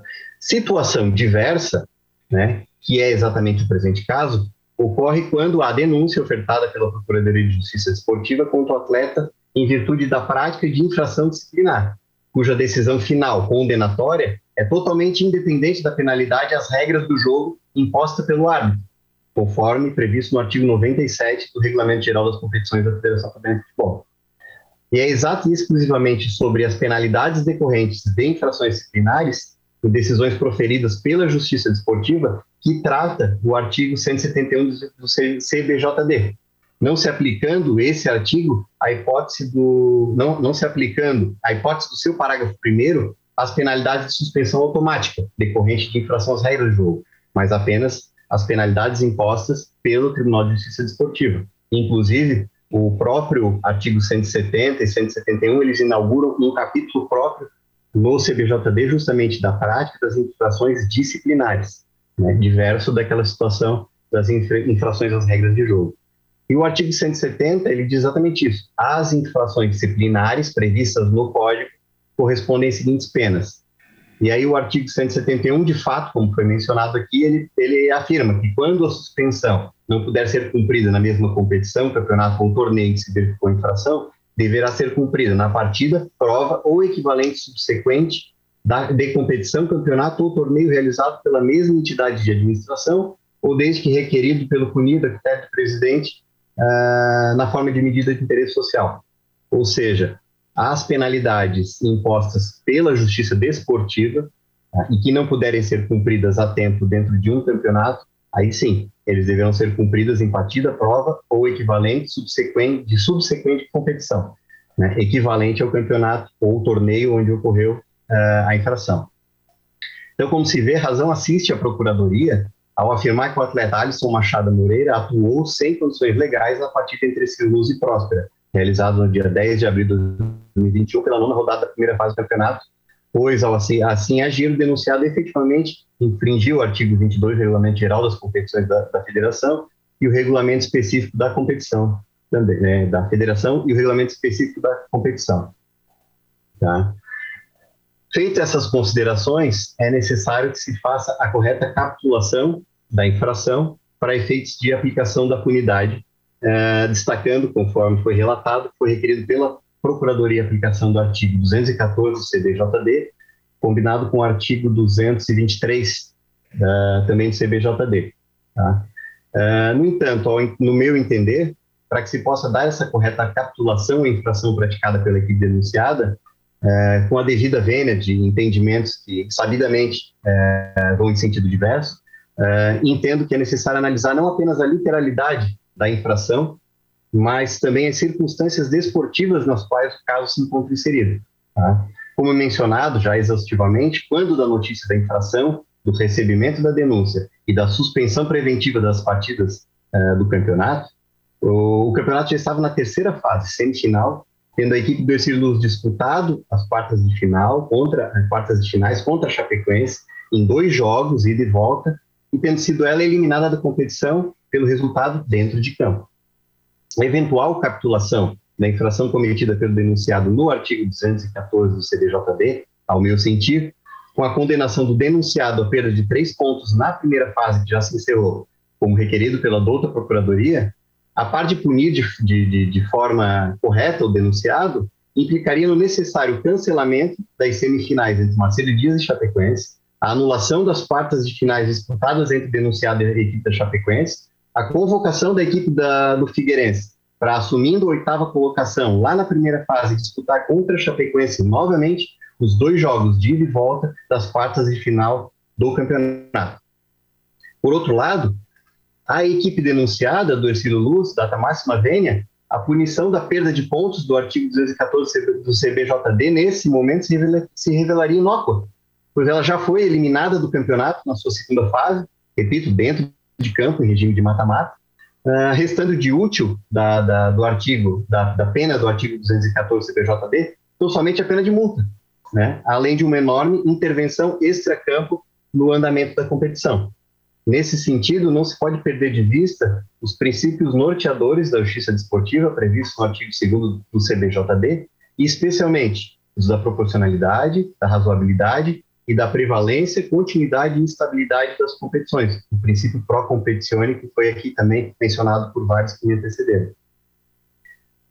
Começando pelo princípio pró-competitione, uh, percebe que o CBJD ele coloca a manutenção da, da, da competição desportiva como um princípio, uh, a incolumidade, incolumidade do torneio. É um princípio norma, norma, norteador do regime disciplinar. Em outras palavras, na medida do possível, a decisão do caso concreto ela deve ser tomada a ponto de não prejudicar o andamento e a manutenção da competição. Então, conjugando esse postulado com os princípios da razoabilidade e da proporcionalidade que foram mencionados, é, a indicação que esse relator tem é que a competição ela é mais importante que a aplicação de uma sanção disciplinar. Ou seja, no jogo da ponderação, né, que tem que se fazer uh, ao aplicar uma, uma punição, deve-se atentar uh, aos ônus e os bônus, ou seja, a, a forma de aplicação, uh, o, ao quanto que essa, essa pena aplicada vai atingir o denunciado, o responsável pela infração, em detrimento, de repente, de uma aplicação de pena que nem o prejudica, ou que nem cause qualquer tipo de penalidade. Nesse sentido, tenho como um conceituário lógico que a punição disciplinar não pode ofuscar o brilho de uma competição quando se revela desproporcional o benefício da medida sancionatória, né, com o benefício, é, o prejuízo que essa mesma medida irá causar ao torneio. Transportando esse raciocínio né, para o presente caso, é inegável constatar que, se aplicada a punição do artigo 214 CBJD, conforme requerido pela, pela denúncia, ao denunciado não subsistiria a pena de perda de pontos, porque encerrada a fase de a primeira fase do campeonato e já disputada a segunda fase, ele da mesma forma foi eliminado da competição. E de se registrar que o parágrafo 4 do artigo 214, inclusive, traz a, a, chamada pena capital, ou seja, a pena mais grave prevista no CBJD, que quando não fosse possível se aplicar a pena de perda de três pontos, em virtude da forma de disputa da competição, uh, se deveria aplicar a pena de exclusão do campeonato. Ou seja, a pena máxima prevista dentro do artigo 214 do CBJD, que seria o parágrafo 4 sequer hoje também poderia ser aplicada à equipe do Orceus, porque ela também já foi eliminada dentro de campo uh, ao ter participado da segunda fase do Campeonato Catarinense da Série A 2021.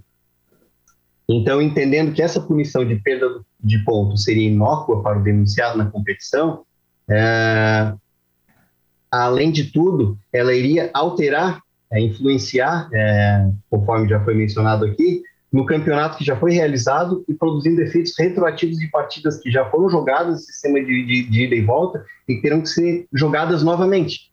E aí, fazendo referência né, ao procurador da Chapecoense aqui, causando prejuízo direto à equipe da Chapecoense, que teve que viajar, que teve que jogar, que teve desgaste de seus jogadores e que vai ter que jogar novamente as quartas de final em dois jogos contra o Figueirense, uma fase que ela já jogou e que ela já se sagrou vitoriosa. Né? Uh, além disso, vale registrar que, uh, conforme uh, citado aqui na, no meu voto, a doutrina, né, que foi do professor Martinho Neves Miranda, eu vou citar aqui como abre aspas, ele coloca o seguinte, o CBJD coloca a manutenção da competição desportiva como princípio norteador do regime disciplinar, na medida do possível, a decisão deve ser tomada a ponto de não prejudicar o andamento e a manutenção da, da competição. A indicação que se tem é que a competição é mais importante que a aplicação de uma sanção disciplinar. Ou seja, no jogo de ponderação a que todo aplicador de direito é levado a entrar, deve-se prestigiar, tanto quanto possível, o torneio, em detrimento de uma aplicação de pena que o prejudique. Então, uh, senhor presidente, dessa forma, considerando, em primeiro lugar, a punição de perda de pontos, ou até mesmo a pena máxima do parágrafo 4 que seria exclusão do campeonato, nesse momento seria inócua ao denunciado, que já foi eliminado do campeonato, dentro de campo, jogando a segunda fase, considerando que não existiu prejuízo direto à equipe do Figueirense, né? tendo em vista que a partida no qual houve a atuação desse atleta uh, de forma irregular, ela foi disputada contra a equipe do Brusque, né? e inclusive o, o perdeu essa partida, né? Considerando que existiu prejuízo direto e relevante à equipe da Chapecoense, eh, que jogou já duas partidas das quartas de finais e teria que jogá-las novamente, como eu mencionei lá no início, um campeonato de prazo curto, jogos né, quarta e domingo, uh, enquanto seus adversários não terão esse desgaste de viagem demais esses jogos, entendo ser mais apropriado desclassificar a denúncia do artigo 214 para o artigo 191, inciso 2 do CBJD, que resultará na prática na aplicação de igual multa pecuniária denunciada, ao mesmo tempo que irá assegurar a incolumidade do campeonato, preservando os resultados que foram obtidos dentro de campo, eh, na segunda, tanto no final da primeira fase do Campeonato Catarinense, quanto na sua segunda fase, já jogada e já encerrada. Dessa forma, o meu voto é pela desclassificação da conduta do artigo 214 para o artigo 191 inciso 2 do CBJD, uh, e a condenação da, do denunciado a pena de multa de 15 mil reais a ser paga no prazo de 15 dias. Esse é o meu voto, eh, senhor presidente. Aí um relatório denso apresentado pelo auditor relator Alberto Calgaro e até surpreendente, hein, Rodrigo, no sentido de capitulação, modulação dessa pena, uh, retirar o Ercílio Luz do artigo 214 do Código Brasileiro de Justiça Esportiva e colocá-lo no 191, que é deixar de cumprir ou dificultar o cumprimento, por exemplo, de uma pena ou do regulamento. O que muda do 214 para o 191 é a questão dos pontos, porque a multa multa possível seria a mesma, de 100 a 100 mil reais, e o voto do relator é por 15 mil reais, Rodrigo. E no 214 não é possível apenas aplicar uma multa, né? No 214 é multa e perda de pontos. Então a desqualificação é que torna isso possível, o que para mim é surpreendente. Senhor presidente, é, gostaria de abrir divergência. É... já. Agora é o próximo auditor, João Francisco, abrindo uma divergência. Vamos acompanhar a sequência da sessão no TJD. Que foram colocados. Gostaria de adicionar também que não é o caso de aplicação do artigo 161 do CBJD, uma vez que as circunstâncias presentes no caso elas não justificam uma eventual inexigibilidade de conduta diversa. E gostaria de manter a aplicação do artigo 214, aplicando a, a penalidade de perda do número de máximo de pontos atribuídos a uma vitória no regulamento da competição, é, independentemente do resultado da partida, e multa de 15 mil reais. Esse é meu voto. Pra... Doutor João, prazo de pagamento para multa? 15 dias. Manter o prazo, acompanha o relator em relação à multa, mas diverge em relação diverge, à capitulação. Diverge na capitulação, ok? Diverge, Isso. portanto, da relatoria o auditor João Francisco defendendo a manutenção do é, artigo 214 e a perda dos pontos, mais a multa apontada pelo auditor relator de 15 mil reais. Presidente Próximo voto sessão, decide. Que é do presidente da sessão, Maurício Chedi. Eu vou ser bem sucinto no meu voto, vou abrir mão de, de fazer considerações a respeito. É, eu ouso, eu peço vênia à relatoria, né, e voto com a divergência é, no que diz a, capitula, a, condenação no artigo 214, né, a, a, multa pecuniária no valor de 15 mil reais é, e 15 dias para o pagamento. Esse é o meu voto. Peço mais uma vez desculpa pela brevidade do meu voto, mas não temos condições de prolongar por causa dos problemas técnicos. É, antes de. Maurício. Pois não, pois não, doutor? Pois não, doutor? Só constar o. o Intervenção do advogado da Chapecoense, Marcelo Mendes. Vamos acompanhar. A, a, a entrada de embargos declaratórios que poderia até é, causar mais prejuízo com mais atrasos. É, eu gostaria só que fique clara a questão da, da, aplicação da pena de perda de pontos, já que como o relator deixou bem claro, a atual situação do, do Ercílio Luiz é estar eliminado no campeonato. E o artigo 214 fala claro que por não ter como tirar os pontos, é que tem que aplicar a aplicação, a, a, a punição de eliminação. Ele já está eliminado. Então, como seria feito essa, essa aplicação de perda de pontos? Que tem que se esclarecer doutor, isso. Não dá para retroagir. Doutor, Presidente, só uma questão de ordem, né? É... doutor, só um minutinho, doutor. Nicolas, é, eu, eu, eu foi prejudicada a fala do doutor Marcelo é, porque houve inter, é, interferência na fala, doutor.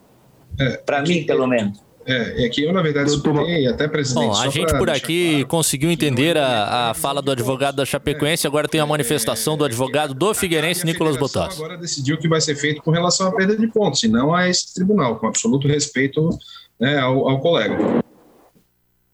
Lembrando, dois votos pela manutenção do artigo 214, perda de três pontos e multa no valor de 15 mil reais, e um voto do auditor relator, que acabou não sendo acompanhado pelos pares, de aplicação do artigo 191 do CBJD e apenas a multa. Portanto, o cenário de momento é de, de punição com a perda de pontos para o Ercílio Luz, mas ainda há o desenrolar da, da parte final da sessão, e é claro, é apenas a primeira instância, vai caber eh, recurso de qualquer parte que eh, queira se manifestar e até já há uma previsão do presidente do TJD de Santa Catarina, Dr. Rodrigo Titerix, no sentido de realizar essa sessão do Pleno na próxima terça-feira, se necessário. advogado da Chapecoense se manifestando mais uma vez. E agora do Figueirense, Nicolas Botós, vamos acompanhar. A sua, a sua reversão, o próprio advogado da parte já é, é, é, decretou aí a forma correta de, de, ser feita, então o Figueirense pugna pela manutenção uh, da, dos votos da forma como foi feita. Uh, já com relação ao pedido da, do, do, da Chapecoense com relação à lavratura do acórdão com o voto uh, divergente, o Figueirense pugna pela lavratura também para analisar o voto, que no entender do Figueirense tem questões, inclusive passíveis de nulidade Ok, ok, doutor Nicolas. Doutor Alessandro, qual a palavra, senhor? Uh, Agora o advogado do Ercílio Luz, Alessandro Quixino. Eu fiquei com uma dúvida, e aí não é, uma, né, não, é um questionamento do voto, é que a denúncia veio no 214 e no 223.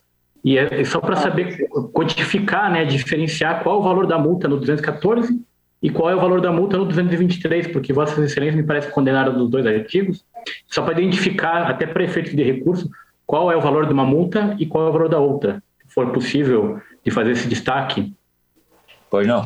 Doutor. Doutor Alberto? Presidente da sessão, Maurício Chedi, presidente da quarta comissão disciplinar, agora segue na condução dos trabalhos. Sim, presidente. Doutor Alberto, o, o, senhor, o senhor ouviu a, o questionamento do doutor Alessandro? Ouvi, ouvi. O senhor poderia. Palavra com o auditor relator mais uma vez. Eu estou com dificuldade aqui de, de ouvir. É, para mim tá bom, mas agora tá, agora tá bom. Tá. Presidente, questão de ordem, quem tem que se manifestar sobre a multa é o voto divergente, não o relator. Não, sim, sim. Eu ia, de acordo. Ia comentar agora. Ia comentar doutor, de acordo. Doutor, o senhor está com toda a razão. Eu, eu, já justifiquei porque eu tive dificuldade na oitiva é, da, da, da, manifestação. Durante é, a manifestação, o sinal cortava, o som cortava. É, com a palavra, o doutor João, voto divergente. É, eu gostaria de só retificar meu voto, então, para constar. É, a condenação, a capitulação seria 214, acumulado com 223. E em relação à multa, eu vou manter o valor total da multa, sendo 10 pelo 214, 10 mil em 15 dias, e 5 pelo 223. Aí o meu voto fica dessa forma: capitulação 214, acumulado com o 223, aplica a multa fica no mesmo valor de 15 mil reais, sendo 10 pelo 214 e 5 pelo, pelo 223. Esse é o voto. Há uma correção okay, do voto divergente do auditor é, João Francisco, senhor... combinando artigo é, 214, escalação irregular, com 223, deixar de cumprir uma decisão, a multa total de 15 mil reais. Presidente da sessão, Maurício Chedi, falando de novo. CBJD, e a pena pecuniária de 15 mil reais eu voto com a divergência, é sendo 10 mil no 214 e 5 mil no artigo 223, prazo de 15 dias para o pagamento.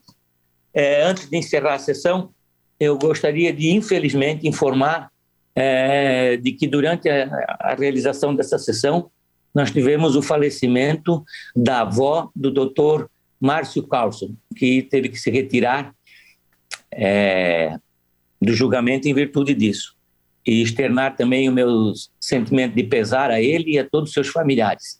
Ok? Eu agradeço a todos pela participação. Peço uma vez, mais uma vez desculpa pelos problemas técnicos que, que ocorreram durante essa sessão. Quero, em virtude disso, agradecer a dona Sabrina, ao Roger, ao Guilherme Real, um colega nosso e particularmente amigo meu que está aqui, e a Janine, secretária desse tribunal, porque se não fosse o comprometimento deles e a garra, com certeza esse julgamento não teria ocorrido. Agradeço a todos e uma boa noite. Presidente, antes de encerrar, só gostaria né, também de estender os votos aí de pêsames ao.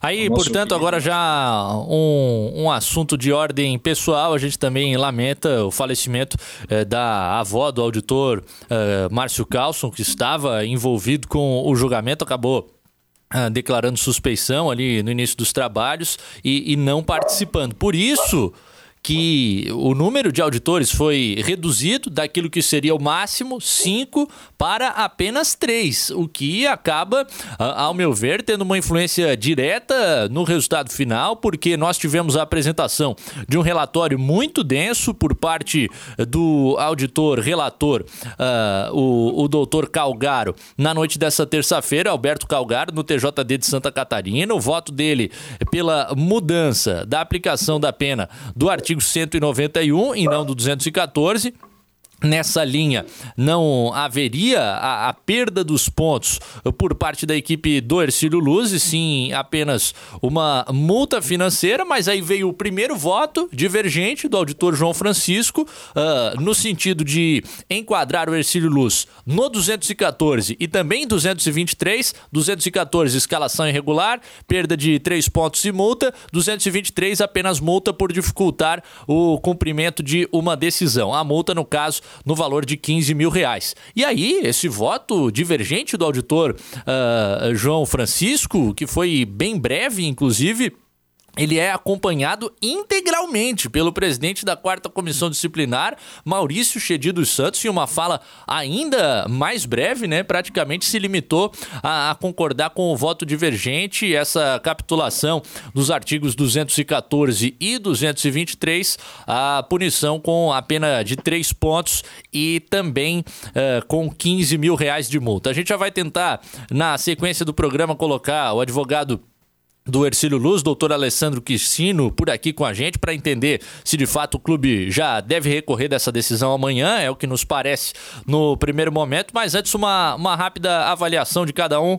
E vou começar por ti, Everton Cima, nesse momento por aqui, 2 a 1 voto divergente vencendo um relatório bastante denso no TJD de Santa Catarina e encaminhando uma perda de pontos do Ercílio Luz, possível volta do Figueirense ao campeonato, é claro, alguém vai recorrer dessa decisão. Me parece o Ercílio Luz já se posicionando nesse sentido e a gente vai ter que ir ao pleno na semana que vem, Everton. É, me chamou a atenção justamente o fato de o, o, o, voto do relator, né? O relatório dele extremamente denso, bastante técnico, trazendo muitas questões é, à tona aí para o seu posicionamento. E aí ele é, reposicionando a questão do, da infração, né? Do, do, do artigo, né?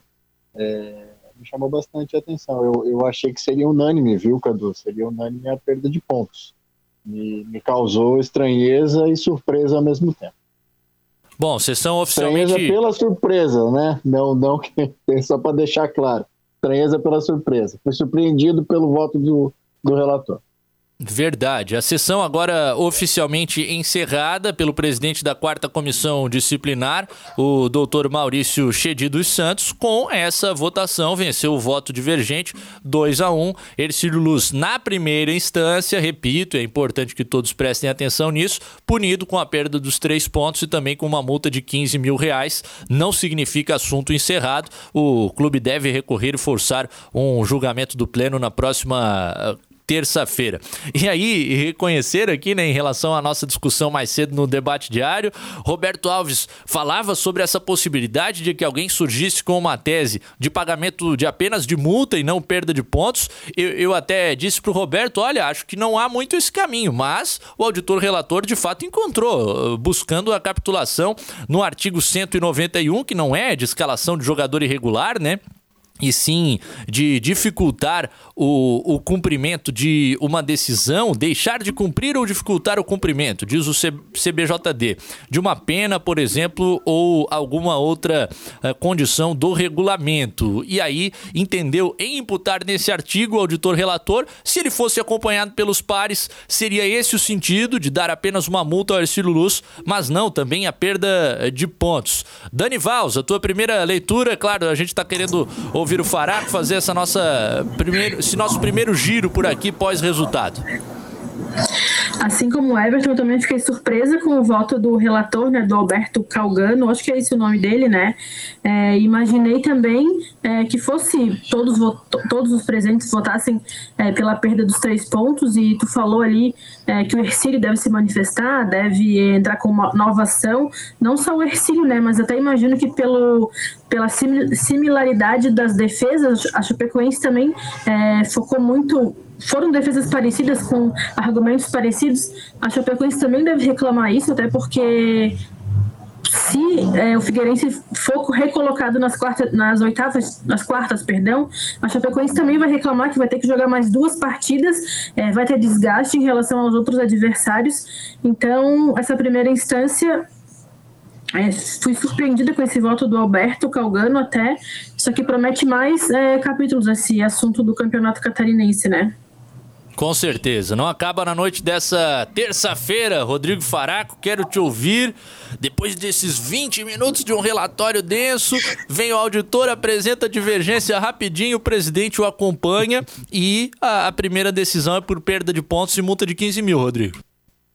Então, a minha surpresa não é porque foi feito, não é porque a gente não conhece o CBJD e toda a sua aplicação, né? A gente não tem Ah, o, o, nosso caminho não é o jurídico, o nosso caminho é o da comunicação, é do tentar fazer entender quem está nos acompanhando. Então a, a minha surpresa não é pela desqualificação, a minha surpresa é porque tudo indicava que essa votação, como disse o Everton, o Everton caminhava num sentido só, que era de condenação do Ercílio Luz, e aí o 214 ele prevê muito claramente que estão as duas questões juntas, né? E não podem ser aplicadas de forma separada. Quais são as duas questões? Perda de pontos e multa.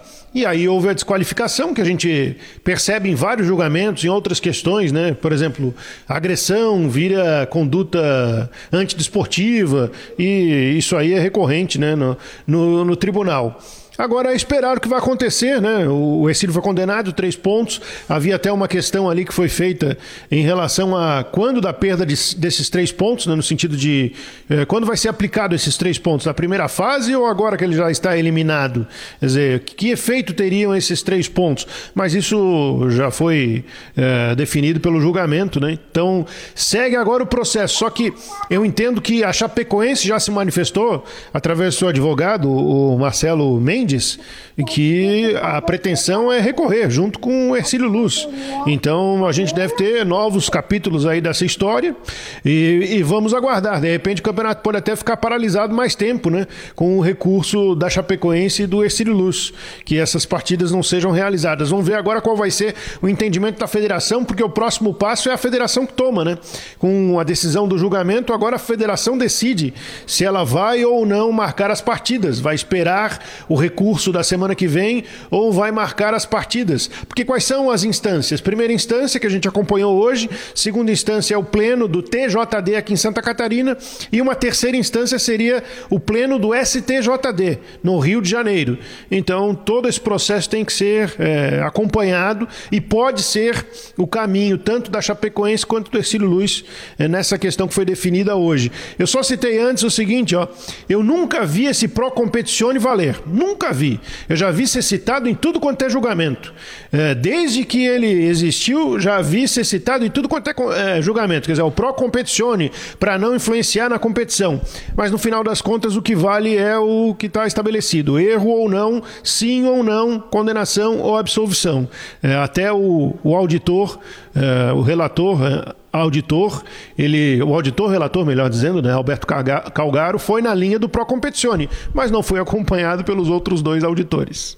É, aquela coisa, temos o princípio pro competizione, o torneio tem de ser priorizado e o seu andamento, mas o artigo está aqui e ele será aplicado. É o seguinte, 9 horas e 41 minutos, obviamente nosso 4 em campo já foi bem à frente do que aquilo que seria a previsão inicial, mas a gente ainda Ô, tem, tem informação para esse programa. Diga, Rodrigo.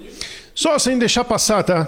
Lamentável a sessão de hoje no TJD. Mais uma vez, fica aqui o meu protesto. Lamentável. Assim, ó, precisa ser mais organizado. Não para que a gente possa ver, para que a gente possa acompanhar. Julgamentos normalmente não são acompanhados, mas para que se possa julgar. Um julgamento pesado como o do Havaí e Próspera, que influencia no campeonato, porque são dois jogadores do Havaí que estariam sendo julgados na noite de hoje, ele não pode ser é, realizado porque não se sabia Duas. operar virtualmente a questão ou não se sabia que a prova hoje, foi né? encaminhada. Quer dizer, lamentável, né, gente? TJD de Santa Catarina passando vergonha. Duas pautas foram postergadas porque tecnicamente não foram possíveis de, de serem executadas as provas. E o que, que é um julgamento sem prova? Não, e, e, e, mais do que isso, né? O próprio presidente da quarta comissão disciplinar, o doutor Maurício Chedi dos Santos, mencionando ali que, que recebeu o áudio cortado sobre uma parte de uma fala, mas foi fazer voto mesmo assim. Então você, oh. pela dificuldade técnica, chega a não ter acesso à integralidade daquilo eu que está sendo Fiquei na dúvida discutido. se ele ouviu as argumentações. Eu fiquei na dúvida. Ah, e eu, eu tô numa outra dúvida, que é cadê o vídeo do Ercílio Luz? Que, que ia mostrar que ah. tinha liberação para escalar o Alisson. Cadê? É, mudou o representante jurídico para essa noite, mudou a linha de argumentação, indo nas prescrições e não apareceu o famigerado vídeo que muito bem lembra o Everton Cima. Pessoal, a gente tem muito que discutir sobre isso ainda, trazer mais informação também, mas o DJ Marcelo Júnior ordena que a gente pague um rápido intervalo. A gente já volta para seguir esse papo sobre o julgamento no TJD de Santa Catarina. Obrigado pela companhia de todos. Estamos em uma noite de recordes aqui na volta do 4 em campo. Não desliguem que a gente já volta rapidinho para trazer mais informação, buscando aí confirmações se Ercílio Luz e Chapecoense já entram com recursos nessa quarta-feira. Até já. Intervalo. Forte Atacadista tem tudo para sua casa e pro seu negócio. Confira: café Três Corações a vácuo 500 gramas tradicional extra forte 8,29. Leite condensado Tirol Tetra Pak 395 gramas semidesnatado 3,45. Cerveja Opa Beer Premium Lager Long Neck 355 ml 3,75. Beba com moderação. Capa do colchão mole Friboi bovina vácuo quilo 24,78. E tem a Forte do dia: peito de frango com osso Copacol congelado quilo 6,98. É atacado, é varejo, é economia. Seguimos as regras sanitárias da região. Forte Atacadista. Bom negócio todo dia. Precisando de crédito de forma rápida e segura? Conheça a Keycash. Na Keycash, a aprovação de crédito é rápida e 100% digital, usando o seu imóvel quitado como garantia e com as melhores taxas do mercado. Com crédito na mão, você quita suas dívidas, reforma ou compra um imóvel, investe na sua empresa e tem até 20 anos para pagar. Keycash, crédito simples como todo crédito deveria ser. Acesse meucreditoagora.com.br. Quem vive o amor de mãe, vive a melhor experiência. Toda mãe merece o privilégio de andar de Hyundai zero quilômetro. Só aqui na geração Hyundai da Avenida Beira Mar tem SUV de alta performance para presentear quem você ama. X35 e New Tucson 2022. Supervalorização do seu usado e taxas a partir de zero. Geração Hyundai, Avenida Beira Mar Norte, ao lado do SIC. Telefone 3211 5999. No trânsito dê sentido à vida. Hyundai.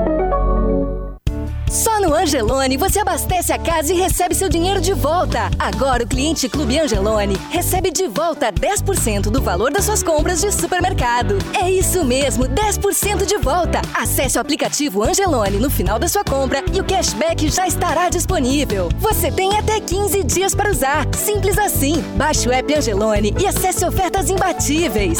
Novo Clube Angelone. Enche o carrinho e acumule créditos até 30 de maio. Orcitec, assessoria contábil e empresarial. Há 38 anos, o nosso negócio é a sua contabilidade. Nos dedicamos a fazer bem o que propomos e conquistamos a confiança dos nossos clientes. São 38 anos prestando serviços contábeis. Orcitec, assessoria contábil. Há 38 anos, o nosso negócio é a sua contabilidade. orcitec.com.br e aí, tá pensando em trocar de carro? Então aproveite as centenas de ofertas do seu Mundo Car Mais Shopping. São dezenas de lojas em um só lugar para sua maior comodidade. O Mundo Car ainda oferece estacionamento coberto para mais de mil vagas, praça de alimentação, caixas eletrônicos, ambiente climatizado, entre outros serviços. Acesse mundocarmaisshopping.com.br e já escolha o seu. Vai trocar de carro sem passar aqui? Mundo Car Mais Shopping. Você quer? Aqui tem. Consulte condições na loja. Respeite os limites de velocidade.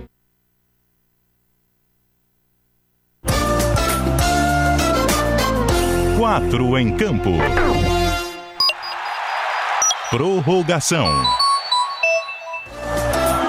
É, hoje a gente foi longe, rapaz. Normalmente o programa das 8 às 9 da noite. A gente tem mais 13 minutinhos aí para fechar até as 10 no comando do DJ Marcelo Júnior nas picapes da CBN Diário. A gente também tem o comentarista titular do debate diário, comentarista da NSC TV, da CBN Diário e do portal NSC Total, Rodrigo Faraco, a repórter do ge SC, Dani Valsburis e ainda o editor do Diário Catarinense, a Notícias Santa, impressos aos finais de semana semana o nosso Everton Siman na composição dos trabalhos por aqui. E a gente está avaliando o resultado do julgamento no Tribunal de Justiça Desportiva do Estado de Santa Catarina, com dois votos a um. A primeira decisão é pela punição ao Ercílio Luz Futebol Clube com a perda de três pontos e também uma multa de 15 mil reais.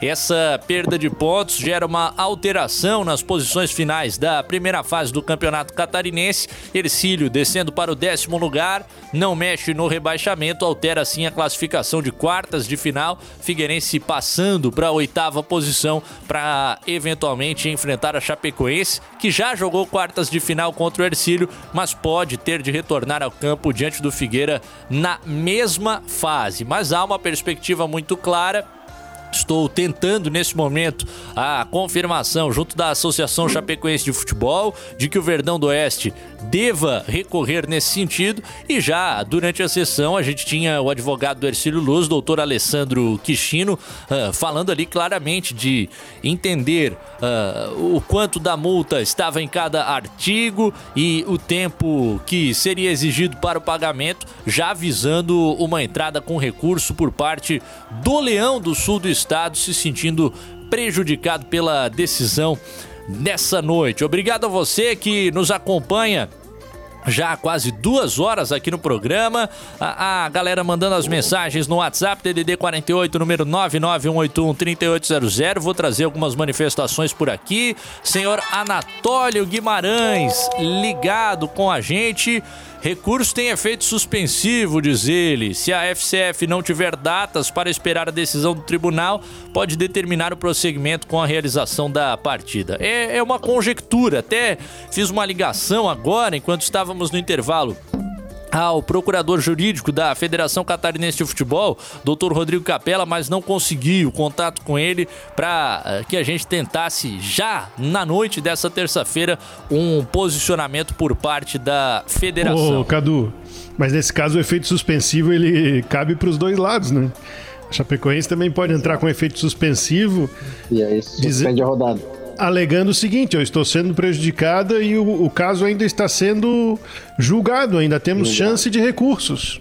É, o meu entendimento é que a, a, Federação Catarinense de Futebol, no cenário atual, não pode fazer nada, porque nada. Vai, vai, haver recurso, o assunto vai ao pleno, não há como marcar qualquer jogo, né, Everton? Ô, Cadu, e outra coisa, tava. A gente fechou o bloco antes, eu perguntando do vídeo, né? E eu me lembrei de um negócio no intervalo. Se tivesse o vídeo, muito provavelmente a gente não veria o vídeo hoje, né? Pô, felizmente que o Ercílio não conseguiu o vídeo, senão seria suspenso o julgamento, como foi no caso do, do Gerson Testoni mais cedo. O pessoal não consegue compartilhar a tela, Ai, colocar um cara. documento ou um vídeo.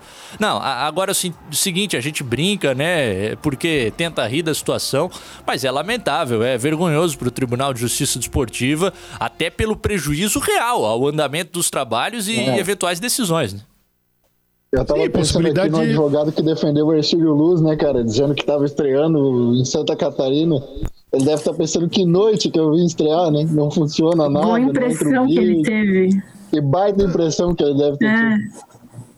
Não, os procedimentos legais, né, gente? É, os processos têm prazos. O prazo, a questão do prazo foi uma das discussões do processo de hoje. Então, quando você adia um julgamento, você está perdendo prazo. Exatamente. O Cadu, e também é, no caso do julgamento do Gerson Testoni, né, que foi adiado, caso ele fosse condenado por mais de uma partida, porque ele já cumpriu uma, ele não poderia comandar o Brusque contra o Havaí no final de semana. Mas esse julgamento foi postergado, né? A gente não sabe quando que vai acontecer. E caso o Brusque passe pelo Havaí na semifinal e chegue na final, pode afetar o Brusque lá na frente, né? Porque o julgamento ainda vai acontecer, então é um problemão pro Brusque também isso aí por causa de problemas técnicos da, do tribunal. Claro, né? E, e, a gente vai ter aí, a, a, princípio está marcado, vai acontecer, acredito, não há nenhuma informação diferente. Para o próximo domingo, o jogo da outra semifinal, né? Teremos a definição de um dos finalistas da competição, Havaí ou Brusque, e aí pode ficar aguardando até a necessária realização de quartas de final do, do Campeonato Catarinense. Até agora, Rodrigo, não consegui obter por aqui alguém batendo o martelo, só confirmando pra gente se Ercílio Lula Luz ou o Chapecoense entram com recursos. Acredito é, que hoje já... eu ouvi, eu ouvi expressamente de parte do Ercílio que vai até a última instância. Bom, portanto, a gente tem um cenário já bem claro de que alguém entre com recurso já nessa quarta-feira e force, no mínimo, mais uma semana de pendência. O presidente do Tribunal de Justiça Desportiva do Estado, doutor Rodrigo Titerix, já se manifestou que um possível encontro do Pleno acontece na próxima terça-feira. Normalmente seria às quintas, não haveria tempo hábil para fazer depois de amanhã, então puxariam para a próxima terça para que fosse da maneira mais ágil possível e apenas uma semana depois já acontecendo o julgamento do pleno. O pessoal continua ah, repercutindo com a gente por aqui o que aconteceu. O havaiano Valdinei diz que estão brincando com o futebol catarinense, não, não se agradou daquilo que acompanhou do Tribunal de Justiça Desportiva nessa terça-feira. O Wallace é havaiano, mas parabeniza o advogado do Figueirense. Segundo ele, uma manifestação muito coerente. Oh, legal a palavra do torcedor, independente de clubismo, o havaiano elogiando que foi a manifestação do advogado Alvinegro. Gabriel do Estreito diz que está, está nos acompanhando e já estava na torcida para que o Figueirense tivesse a sua classificação confirmada. A galera também com a gente por aqui na live. O Gabriel fazia justamente essa brincadeira. Cadê o vídeo do Ercílio? De fato, não acabou aparecendo na lista de provas. O Ercílio apostou muito na na questão da prescrição e que não, não foi comprada por nenhum dos votantes, hein, Rodrigo Faraco? A gente teve essa busca do auditor relator para modificar para o artigo 191, mas em, em, nenhum momento considerando essa nulidade que me pareceu ser a principal aposta de defesa do Ercílio Luz. Então, duas coisas. Primeiro, quem vai dizer se o Figueirense voltou para o campeonato ou não é a federação. É, a gente precisa aguardar a manifestação da federação. O que a gente teve agora, deixar bem claro, né? Para o nosso ouvinte, para o nosso espectador, no caso das plataformas é, de YouTube, que o, o julgamento de hoje foi a condenação do Ercílio Luz. O próximo passo agora é da federação. É, o que a federação vai fazer? Já disse na semana passada neste programa, procurador jurídico da federação, que o Figueirense volta para o campeonato. Deve ser isso mesmo. Agora vamos aguardar a manifestação da federação. E segundo é entender se o Ercílio vai seguir nessa linha na defesa agora do, dos recursos, né? Se ele vai conseguir, se ele vai conseguir não, se ele vai seguir batendo na mesma tecla que foi rejeitada é, de prescrição no pedido de hoje à tarde e durante o julgamento desta noite. Porque também tem o seguinte, né? A gente está ouvindo três auditores. o pensamento de três auditores, o entendimento de três auditores. É, no pleno são sete. E depois no STJD são outros auditores totalmente diferentes. Então podem pensar diferente também, entendendo como entende o advogado do Luz. Ah, claro, muda de proporção o julgamento. A gente viu como aconteceu hoje. Apenas três votantes, o, relator apresenta uma ideia, há uma divergência e já a rápida concordância ali por parte do presidente da quarta comissão. O Dani Valsburis, quem estiver chegando agora, quiser um bom resumo de tudo que aconteceu, já está lá no ge.globo.sc, né?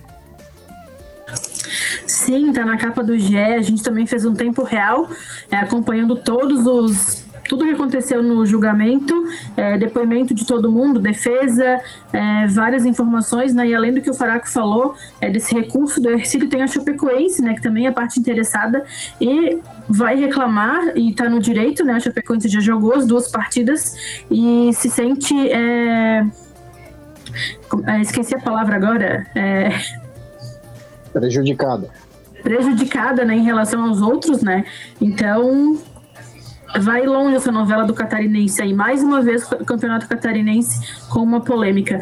E o Nicolas Botosso, advogado do Figueirense, citou o caso do André Santos, né, que a gente lembra em 2013. O André Santos ele foi é, expulso na final da Copa do Brasil, entre Flamengo e Atlético Paranaense, e foi cumprir no Campeonato Brasileiro, né? E naquele caso, o Flamengo foi punido com quatro pontos, só não foi rebaixado por aquele rolo da portuguesa que a gente lembra é, do caso Everton, né? É, e foi um caso parecido com esse agora do Ercílio Luz. É, Cadu, ver... deixa eu registrar duas coisas, é, dois fatos. Um fato positivo de dois auditores. Eu acho que achei correta as manifestações do, dos auditores Marcelo Aviaras e Márcio Carlson de pedir impedimento de votação. Marcelo Aviaras, ligação direta com o Figueirense, foi diretor do departamento de futebol do Figueirense. Correta a retirada dele, o impedimento alegado por ele mesmo dentro desse processo. A gente sabe como é que é, a repercussão não seria boa e a, a manifestação é correta. E o Márcio Carlson, porque sempre se declarou torcedor do Figueirense. A gente, na época de Guga e Márcio Carlson, a gente fazia brincadeiras, o Guga Havaiano, Márcio Carlson Figueirense, e mandar aqui o meu abraço a ele, meu amigo, Márcio Carlson, minhas uh, sinceras condolências, né? Meus sentimentos pela perda da avó. É, e lembrar ainda, né, a todos que nos acompanham, afinal de contas, a gente esteve de olho nesse julgamento que tinha outros fatos na pauta, que aquele caso das expulsões em Próspera e Havaí, com dois atletas havaianos denunciados, o Getúlio e o Wesley, acabou não tendo a, a sua decisão por conta dos, dos problemas que foram referidos há pouco aqui pelo Rodrigo Faraco, a dificuldade técnica do Tribunal de Justiça Desportiva de Santa Catarina, que com o pessoal pessoal produzindo provas por ali, não conseguia pôr na tela eh, documentos e também vídeos. Isso inviabilizou a sequência da análise do caso das expulsões entre Próspera e Havaí, portanto não definido na noite dessa terça-feira. Acaba de, de me responder aqui o doutor Marcos Acorce, diretor jurídico da equipe do Ercílio Luz, dizendo que há uma reunião no Leão do Sul durante a noite de hoje para definir se de fato uh, avançam para recorrer do processo. A gente sabe que é uma tendência, foi perceptível durante o desenrolar da sessão, mas ainda não confirmado oficialmente pelo clube. O doutor Marcos Acorce ficou de se manifestar durante a noite, mas primeiro vai acontecer essa reunião no Ercílio Luz. E uma notícia de futebol, já que a gente está encerrando o 4 em campo, Paulo Baier é o novo técnico do Criciúma. A gente já discutia durante o dia, o Tigre acaba confirmando na noite dessa terça-feira a chegada do profissional que comandou o Próspera durante essa edição do Campeonato Catarinense. Eu achei que tu ia trazer outra notícia de futebol, rapaz. Outra novidade. Que hoje tem gol do Gabigol. Ah. E do Bruno Henrique, acabou de fazer o segundo, 2 a 0 E do Neymar não, né? O que, que aconteceu em é, lá na Europa deu ruim lá, né? Não teve na ideia, né? Pois é, Rodrigo, não vi, não, não vi o jogo. Mayday, né? Fala 30 Mayday, segundos né? pra gente aí do que aconteceu com Paris e City. Não aconteceu. O City dominou do início ao fim. Foi um, um banho de estratégia, de futebol. Foi um espetáculo do City hoje sobre o Paris Saint-Germain. O Paris Saint-Germain começou o jogo bem, mas foi só o começo. A partir do primeiro gol do City, o City amassou o Paris Saint-Germain. Essa é a verdade. Foi isso para ti também, Everton? Eu tenho essa mesma impressão, e, e aí não vou além, né? O Guardiola na semana passada deu uma entrevista enchendo a bola do Neymar. Fernandinho anulou o Neymar hoje.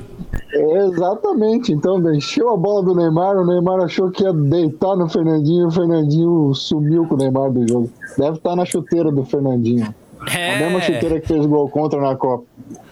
Falem de Fernandinho, rapaz. Tá, tá lá protagonizando o jogo grande na Liga dos Campeões da Europa. O Manchester City segue em frente, será campeão inglês na temporada uh, e agora uh, chegando aí a decisão da Liga dos Campeões da Europa com, com muita condição de levantar esse título também. O grande time comandado pelo técnico Pep Guardiola que faz uma temporada fenomenal. 10 horas e 1 minuto com o dobro da duração habitual. Está fechando o nosso. Duas horas já é realidade realidade.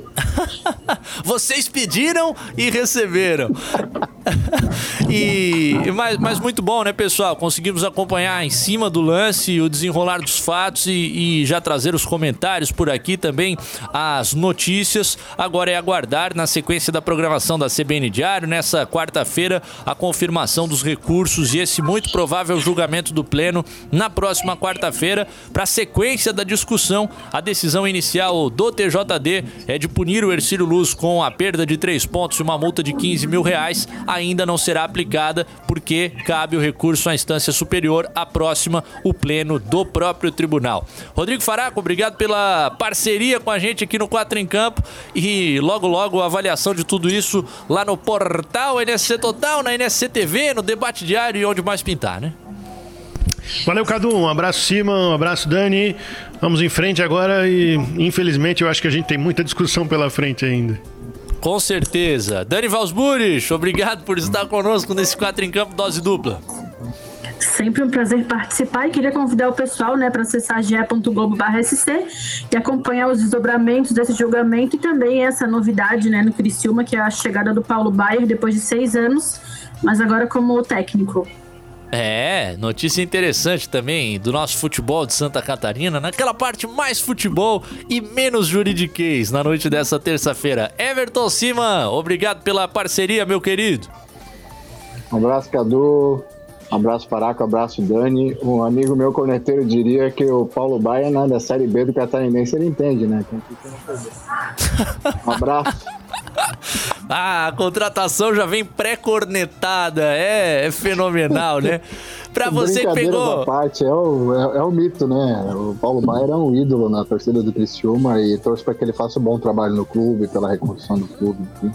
Mas o corneteiro tá dizendo, né? O campeão, o atual campeão da Série B tá aí, né? É, as piadas prontas elas não podem ser deixadas passar, faz parte. Mas é isso que o Everton falou, grande profissional, boa sorte a ele, que consiga um período de manutenção maior do que os últimos treinadores do Criciúma Esporte Clube têm obtido nas temporadas recentes. Você que pegou o 4 em campo na metade, na parte final, já já encontra na íntegra lá no agregador favorito de podcasts, duas horas de conteúdo se você quiser entender do começo ao fim tudo que aconteceu no julgamento da noite dessa terça terça-feira.